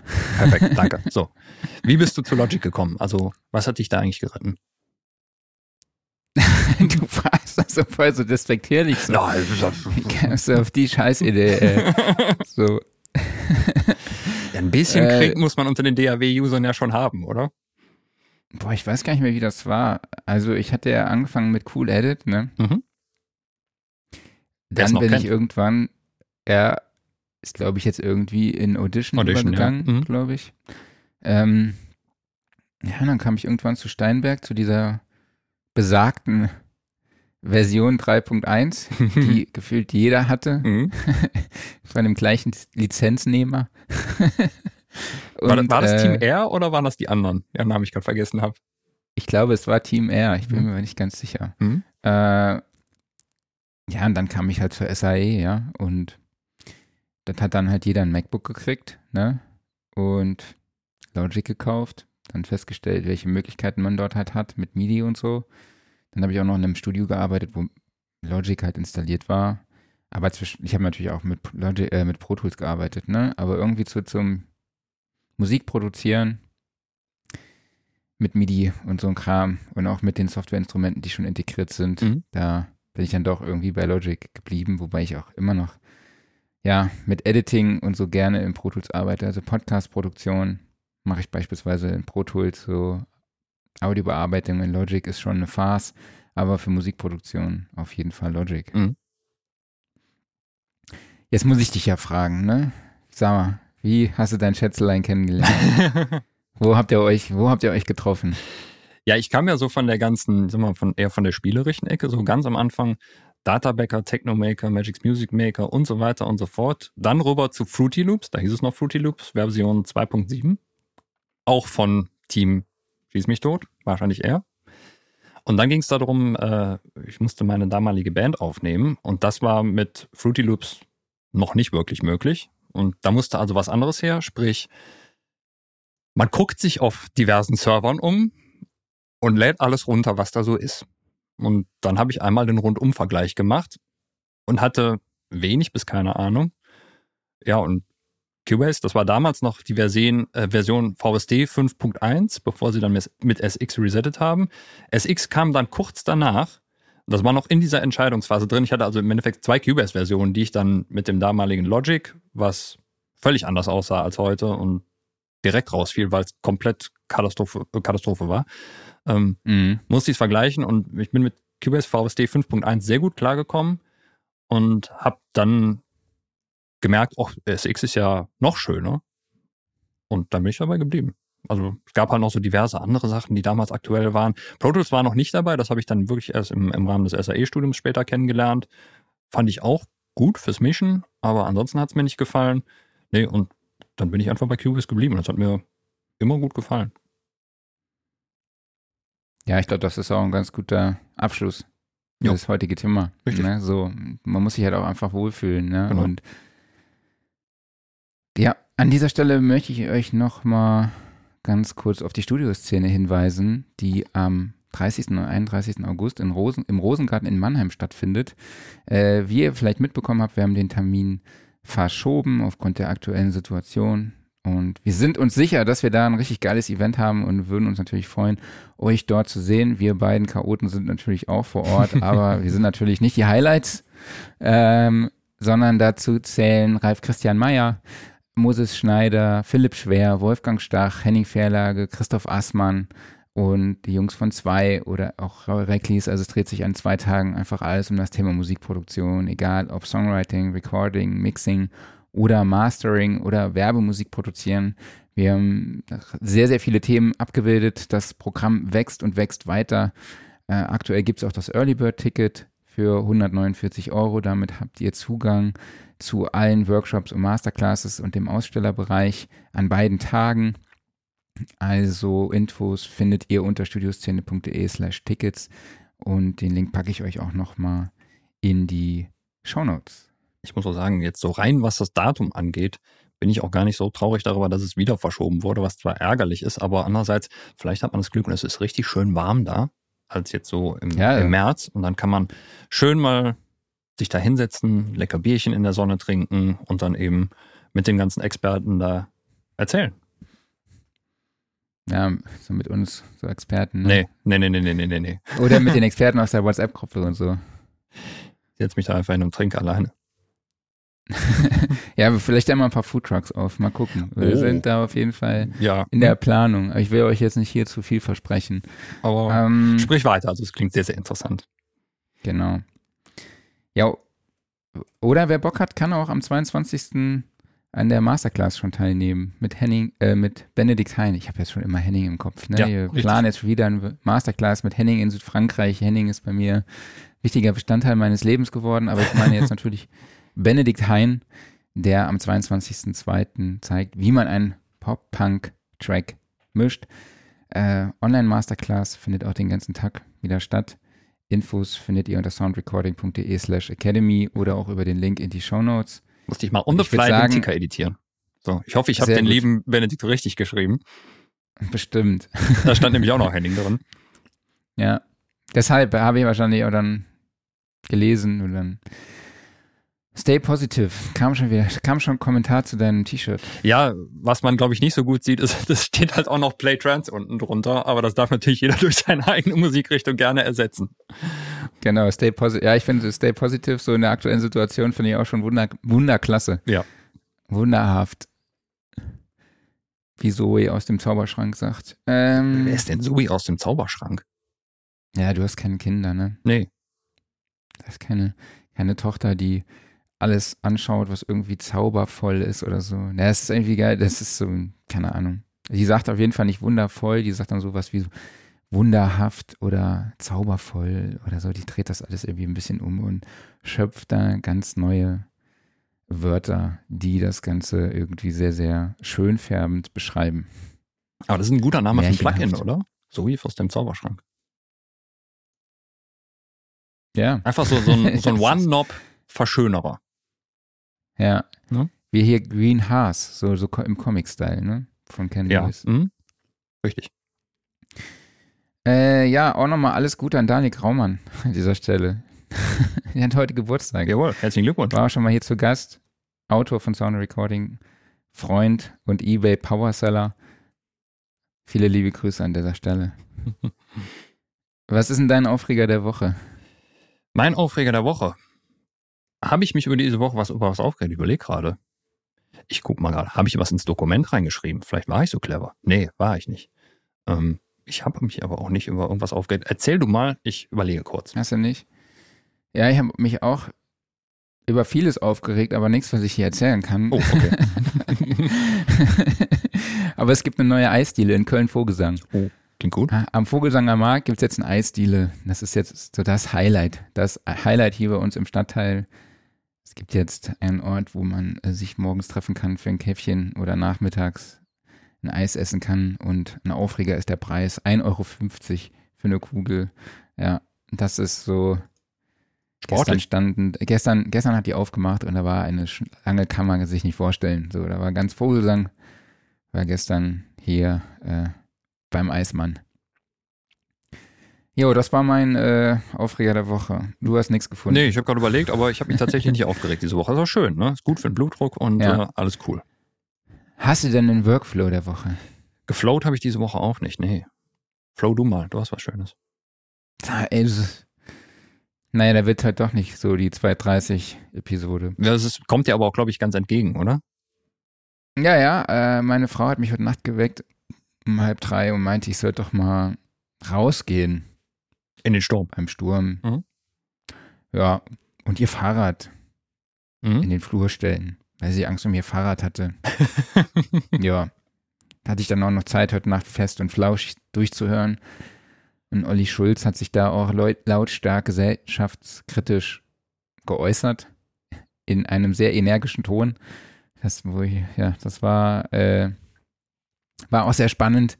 Trifft um, unge, ungefähr so den Punkt, den wir mit der letzten Episode auch erzielt haben. Kann man sich mal, kann man sich mal anhören, was der Gute zu erzählen hat Mhm. stimme ich ihm äh, 100% zu. Aber nee, mein Workflow der Woche ist mein Icon iKeyboard 8 Nano. Es ist äh, da. Es ist endlich da. Mhm. Nach zwei Monaten Wartezeit so. Ich hab da mal so nach, ich habe das bestellt beim, beim Vertrieb Sound Service Berlin und habe dann mal so nach einer Woche nachgefragt, weil man ist das so gewohnt, ne? So Mhm. man bestellt und drei Tage später ist es da und dann hieß es dann halt so, ja, Ende Februar kommt das Ding. Es ist jetzt echt da.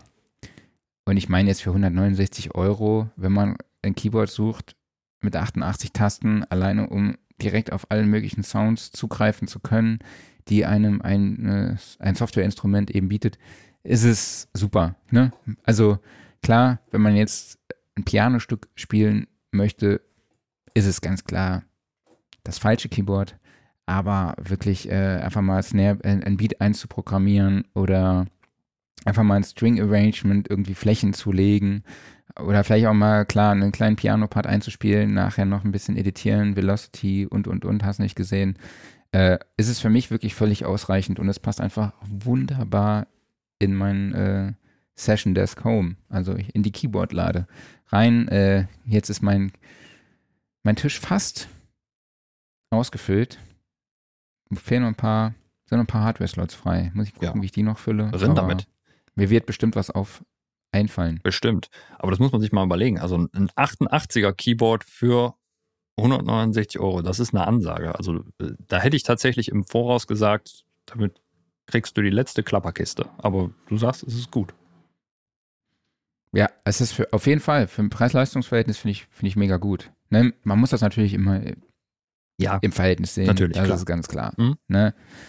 Ähm, aber ich bin, bin echt happy damit. Hast, du hast, hast du irgendwie dich vorbereitet heute oder? Äh, ich habe mich auf das Thema vorbereitet, ja. Du meinst du dieses ganze Drumherum, was wir zum, zum Auffüllen des Restes benutzen? ja, so zum Labern. Hast du den hier irgendwie so nix so, okay. Tatsächlich, wenn du jetzt, ja, wenn du, irgendwas? Ja, wenn du auf den Offline-Modus anspielst, ähm, habe ich äh, diesmal keine Netflix-Serie durchgeguckt. Ich überlege gerade, haben wir eine Netflix-Serie mhm. geguckt? Doch, haben wir wohl geguckt, ja wir gucken momentan nur Netflix-Serien, das ist ja ganz schlimm.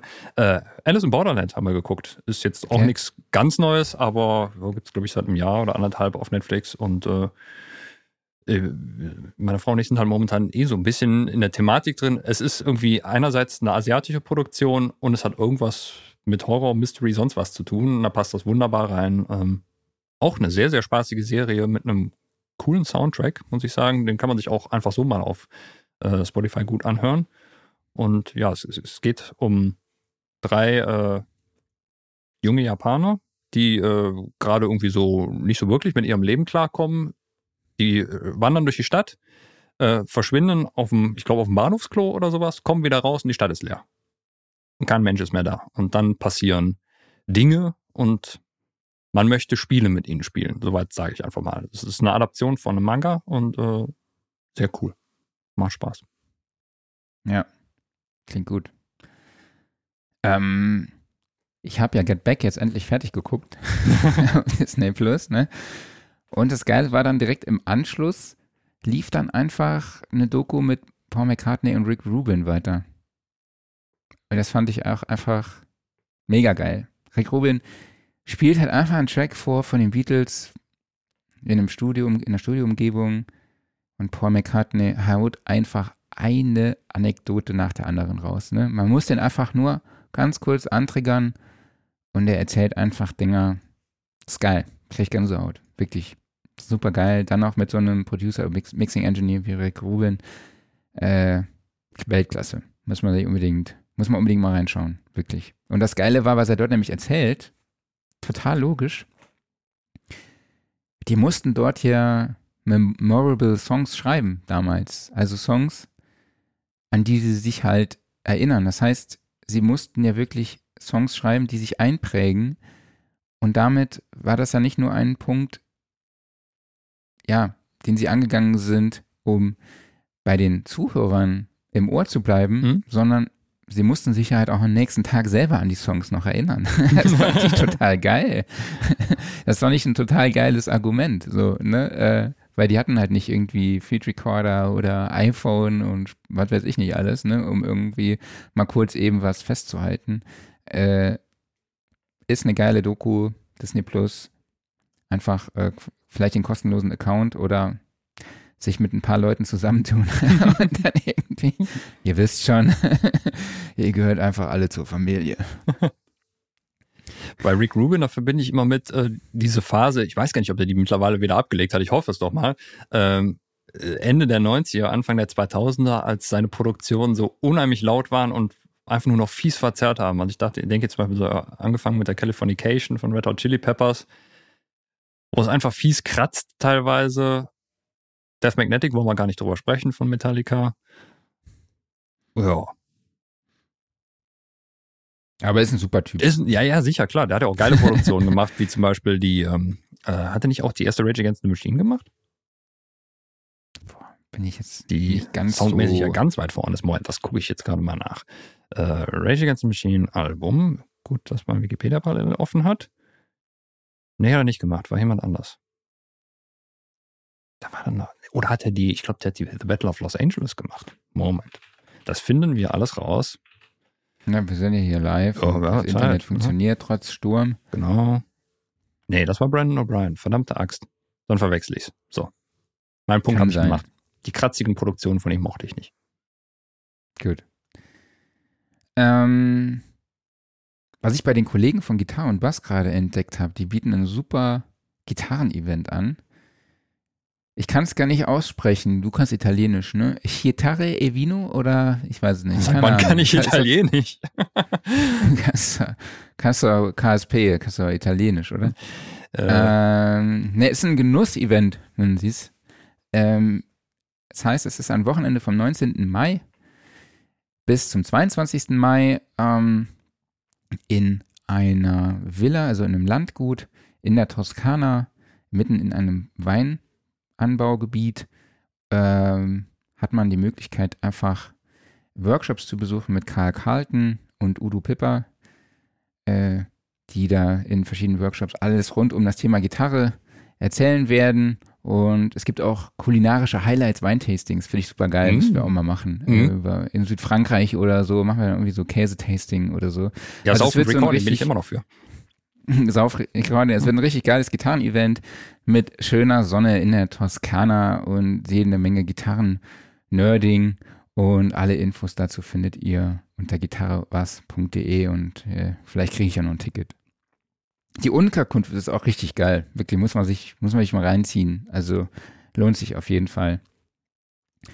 Naja, kommen wir zum, zum Gear Corner. Und da gab's, gab's eine, ein kleines Highlight, ne, würde ich mal fast sagen. Oder eine Überraschung.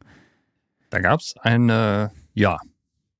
Moment, jetzt habe ich mir mein Dokument noch mal weggeklickt, das ist ja ganz schlimm. So, da gab's ein kleines Highlight, ähm, oder sogar, wenn man sich die Größen anguckt, ein ziemlich großes Highlight, nämlich es gibt jetzt Mikros von Universal Audio. Heidewitzka. Ja. Und zwar nicht nur eins, sondern derer sechs. Sind doch sechs, ne? Wobei, Fünf. Ja. Fünf, genau. Ja, hier, wir haben auf dem einen Beispiel. Also das eine ist ein Stereo-Pärchen. Äh, nee, das, da ist ja das Townsend-Mikro noch mit drin. Ähm, Ach so, ja, das gibt's aber schon länger. das genau. gibt schon länger, ganz genau. Ja. Und äh, ja, das eine Ding muss man halt vorwegnehmen. Wir haben uns ja öfters mal über die Firma mit B hier ausgelassen. Zum Beispiel letzte Woche, wo wir gesagt haben, die haben ja ein Mikro geklont, zumindest optisch. Ja, das kann Universal Audio auch ganz gut. Ja, du sprichst das SD1 an, ne? das dynamische Mikrofon, ähm, was es jetzt auch schon gibt, für 299 Euro. Das finde ich ein ganz cooler, ganz cooler Preis. Richtet sich an ja, Broadcast, Vocalaufnahmen, Podcastaufnahmen und ja, sieht aus wie ein SMDB in Schwarz-Weiß, ne?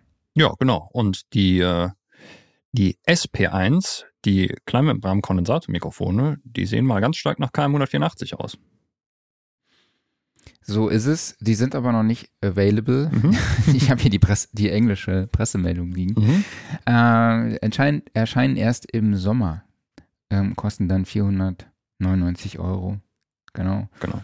Und dann äh, auch ganz spannend, es gibt noch eine neue UA Bock Series, die auch im Herbst erscheint. Sieht so ein bisschen aus wie Nachbauten von U87, U67 und U47, aber die Dinger heißen 187, 167 und 251 oder bin ich gerade irgendwie komplett falsch? Mhm. Nee, Und die wurden von David Bock entwickelt. Mhm. Bin ich echt gespannt, werden auch in Santa Cruz handgefertigt. Da bin ich auf den Preis gespannt. Ja, bei den anderen muss man ja sagen, die sind ja preislich durchaus attraktiv. Also das SD1 mit 299 Euro liegt unter dem Original von Shure mit, wo ist das gerade so, sagen wir mal 350 wahrscheinlich drumherum. Ja, und die SP1 mit 499, die dürften roundabout die Hälfte von einem KM184 kosten. Und natürlich äh, das ganze optische Ding, ja, das sind nicht die ersten, die die Dinge einfach nachbauen. Ich meine, es gibt so viele Mikros, die aussehen wie Nu 87. Ähm, ist ja auch egal, ne? Ähm, aber ich finde es interessant, dass sich selbst eine große Company wie äh, Universal Audio dann doch einfach so stark an die bereits bekannten Modelle anlehnt. Anstatt einfach zu sagen, mhm. so, das ist jetzt unser Mikro, das sieht halt jetzt so aus. Das ist, keine Ahnung, ja, achteckig. Also. Was man vielleicht dazu sagen kann, das sind keine Modeling-Mikrofone, mhm. ähm, weil ja das Townsend Labs auch, äh, Townsend wurde ja übernommen von Universal Audio und das Townsend wird jetzt quasi, also das 4 L22 wird jetzt quasi unter der Brand Universal Audio vertrieben, ähm, was ja Modeling Mic ist. Ich will das immer noch unbedingt mal testen und mhm. vergleichen mit dem Slate-Ding. Muss mal gucken, wie wir das an den Start kriegen. Ähm, ja, dann, jo, ansonsten kann man, glaube ich, einfach sehr, sehr gespannt darauf sein, weil bei UA, da weiß man, die bauen sehr, sehr gute Technik. Und das wird bei den Mikros nicht anders sein. Ja. Davon kann man ausgehen. Genau. Und also, wir haben das, äh, wir werden das SD1 auch in der Aprilausgabe im Test haben. Es ist schon unterwegs zu unserem Mikrofon, zu Dr. Mikrofon Andreas Hau. Perfekt. Und ich bin gespannt, was er sagt. Der nimmt es genau unter die Lupe. So, was äh, Waves genau unter die Lupe nimmt, sind eure Samples. Denn Waves hat zwei neue Produkte rausgehauen. Ein kostenloses und ein aktuell sehr günstiges, und zwar den Cosmos Sample Finder und den Create Creative Sampler. Also, Cosmos kann man sich kostenlos runterladen und bekommt auch noch einen Haufen Samples direkt mit on top. Allein schon dafür lohnt sich das. Und das ist eine, ja, ein, ein Datenbank-Tool, was die eigene Sample Library scannt und anhand des Klangmaterials des Gefundenen sie automatisch taggt. Also man muss nichts selber angeben, sondern es guckt sich die Samples an und sagt so, du bist jetzt eine Bassdrum und du klingst so und so und dies und das und jenes und weist denen halt verschiedene Tags zu. Die kann man natürlich im Nachhinein noch ändern, weil die sind nicht immer alle richtig, die Tags. Da ist dann auch mal eine Snare, eine Bassdrum und so weiter und so fort. Aber von der Grundidee ist das gar nicht so schlecht. Und ähm, zusätzlich gibt es noch eine Ansicht und ich hab, wollte noch nachgucken, wie dieses Plugin heißt. Ich habe es schon wieder vergessen. Ähm, es, gibt ein, es gibt ein Plugin, ähm, was eine ähnliche Auswahlmöglichkeit bietet und das sieht dann aus wie so eine, wie so eine Sternenkarte. Da sind dann ganz viele kleine Punkte drauf, die alle ein eigenes Sample präsentieren und Samples, die ähnlich klingen, die sind alle so in einer gewissen Region gruppiert. Das heißt also, man kann dann ein gewisses Sample, da kommt auch direkt schon der Hinweis aus den Kommentaren, vielen Dank, XO von XLN Audio. Ähm, genau, so ähnlich ist das auch aufgebaut. Man sucht sich also ein Sample raus, was einem gut gefällt. Dann sieht man auf der Sternkarte so Samples, die ähnlich klingen, die gruppieren sich dann da drumherum. Ja, und das gibt's jetzt kostenlos von Waves. Einfach mal so. Ziemlich schick eigentlich. Was mir nicht so gut gefällt, also ich habe es nur kurz getestet, ist äh, das Scrolling davon. Also du hast halt eine Liste von deinen Samples und scrollst ein bisschen runter und dann musst du erst wieder nachladen und sowas. Das ist irgendwie noch nicht cool gelöst. Also vielleicht ist das irgendwie eine Caching-Sache oder wie auch immer. Da können sie gerne nochmal nachbessern, dass man halt eine Liste, wo, keine Ahnung, 2000 Samples drin sind, dass man die auch mal eben so einmal durchfahren kann. Aber ansonsten für, für umsonst wunderbar. Was dann was kostet, ist der Create Sampler, in den äh, dieses Kosmos auch direkt mit integriert ist, sodass man es ähm, dann auch noch direkter in eine DAW eingebunden hat. Also ansonsten ist es nämlich eine Standalone-Software und man kann einfach von da aus dann die Samples reinziehen. Und der Create Sampler ist eigentlich nichts anderes als, ich sag mal, ein Sampler, der äh, wirklich auf das Abfeuern von simplen Samples ja, gemacht ist. Also es geht nicht darum, irgendwie große Multisamples zu bauen oder sowas. Du hast halt acht Slots, wo du einzelne Samples reinladen kannst, kannst sie dann da drin entsprechend bearbeiten, Startpunkt setzen, Loop setzen, filtern, ein bisschen modulieren und so weiter und so fort. Also eigentlich so die Standardfunktionen, die man vom Sample Playback kennt, die auch schon viele DAWs so integriert haben. Ähm, falls die eigene DAW das noch nicht hat, ist das jetzt hier eigentlich der perfekte Einstieg, um sich so einen kleinen Sample Player äh, zu holen, denn der der Einstiegspreis ist gerade bei, ich glaube, 9,95 Dollar oder 9,99 Dollar. Ja, was ja eigentlich schon fast geschenkt ist. Und äh, ja, dafür sind die Optionen, die das Ding bietet, doch echt ordentlich. Und mein Kollege ist still. Der ist was. eingeschlafen gerade. So, ähm, dann erzähle ich einfach weiter. The stage is yours, Ja. hier. Ich dachte, du wolltest noch was dazu sagen. Aber okay. Habe Ähm, ich mir nicht angeguckt. Genau. So, wir müssen ja auch noch die, die Synthesizer-Fraktion, sprich mich, abholen. Nämlich, äh, es gibt was Neues von Waldorf, nur man weiß nicht was. Waldorf hat einen Teaser rausgehauen. Man sieht ein dunkles Gehäuse, so ein bisschen halt äh, wie der Blofeld in der schwarzen Keyboard-Version. Da steht das Waldorf-Logo drauf und drunter ist eine Klaviatur zu sehen. Und dann steht drüber Working Under Pressure. Was vermutlich irgendwas mit ja, mit Druck zu tun hat, wie auch immer das jetzt genau zu interpretieren ist. Also ob es jetzt einfach nur simpler Aftertouch ist oder polyphoner Aftertouch, möglich. Irgendwas vielleicht so in Richtung MPE oder sowas. Keine Ahnung, mehr weiß man nicht, aber ja, irgendwas Neues von Waldorf kommt. Und ich vermute jetzt mal nicht, dass es äh, eine Keyboard-Version von einem bereits vorhandenen Gerät ist. Also ich glaube nicht, dass es die Keyboard-Version des M oder des Kyra ist, sondern irgendwas Neues wird sein. Wann es kommt, keine Ahnung, aber irgendwas kommt. Jo, was auch versandkostenfrei zu euch nach Hause kommen kann, Was für eine Überleitung. Was für eine Überleitung. ist äh, ja unser Magazin. Sound Recording gibt's ja im Abo, ne? Immer noch. Äh, unter soundrecording.de slash shop. Nee, eigentlich wollte ich das jetzt gar nicht aufgreifen, aber äh, es war einfach gerade so eine, eine Vorlage. Da musste ich jetzt einfach drauf auf Ja, war doch super. springen. Ja, ne? Also äh, soundrecording.de slash shop. Bestellt euch mal ein Soundrecording-Abo. Lohnt sich. es sind viele, viele geile Artikel drin, auch von meinem Kollegen hier, ne? Ja, immer nur einer. Pro Ausgabe. übers Jahr verteilt hast du mehrere. Ja, pro Ausgabe einer, immer. Und ansonsten ja, okay. Ähm, sind da Profis. ansonsten, genau, ansonsten kauft euch natürlich auch ein Ticket zur Studioszene. Kauft euch ein Ticket zu unserer Online-Masterclass, kauft das Heft, wie gesagt, äh, registriert euch für den Tonstudio-Guide und Kauft meldet euch für den Newsletter Seele. an. Meldet euch äh, bei unserem Newsletter an, äh, wo ihr auch immer up-to-date bleibt zu dem, was ihr bei uns alles kaufen könnt. Und äh, ich sag mal danke dafür und äh, danke fürs Zuhören und ich hoffe, wir sehen uns nächste Woche wieder. Ja, dann erwähne ich auch nochmal ganz kurz die WhatsApp-Gruppe. Die kann man zwar nicht kaufen, aber man kann da einfach reinkommen. Äh, Link steht hier unten drunter, äh, ist aber auch auf der Webseite zu finden und so weiter und so fort.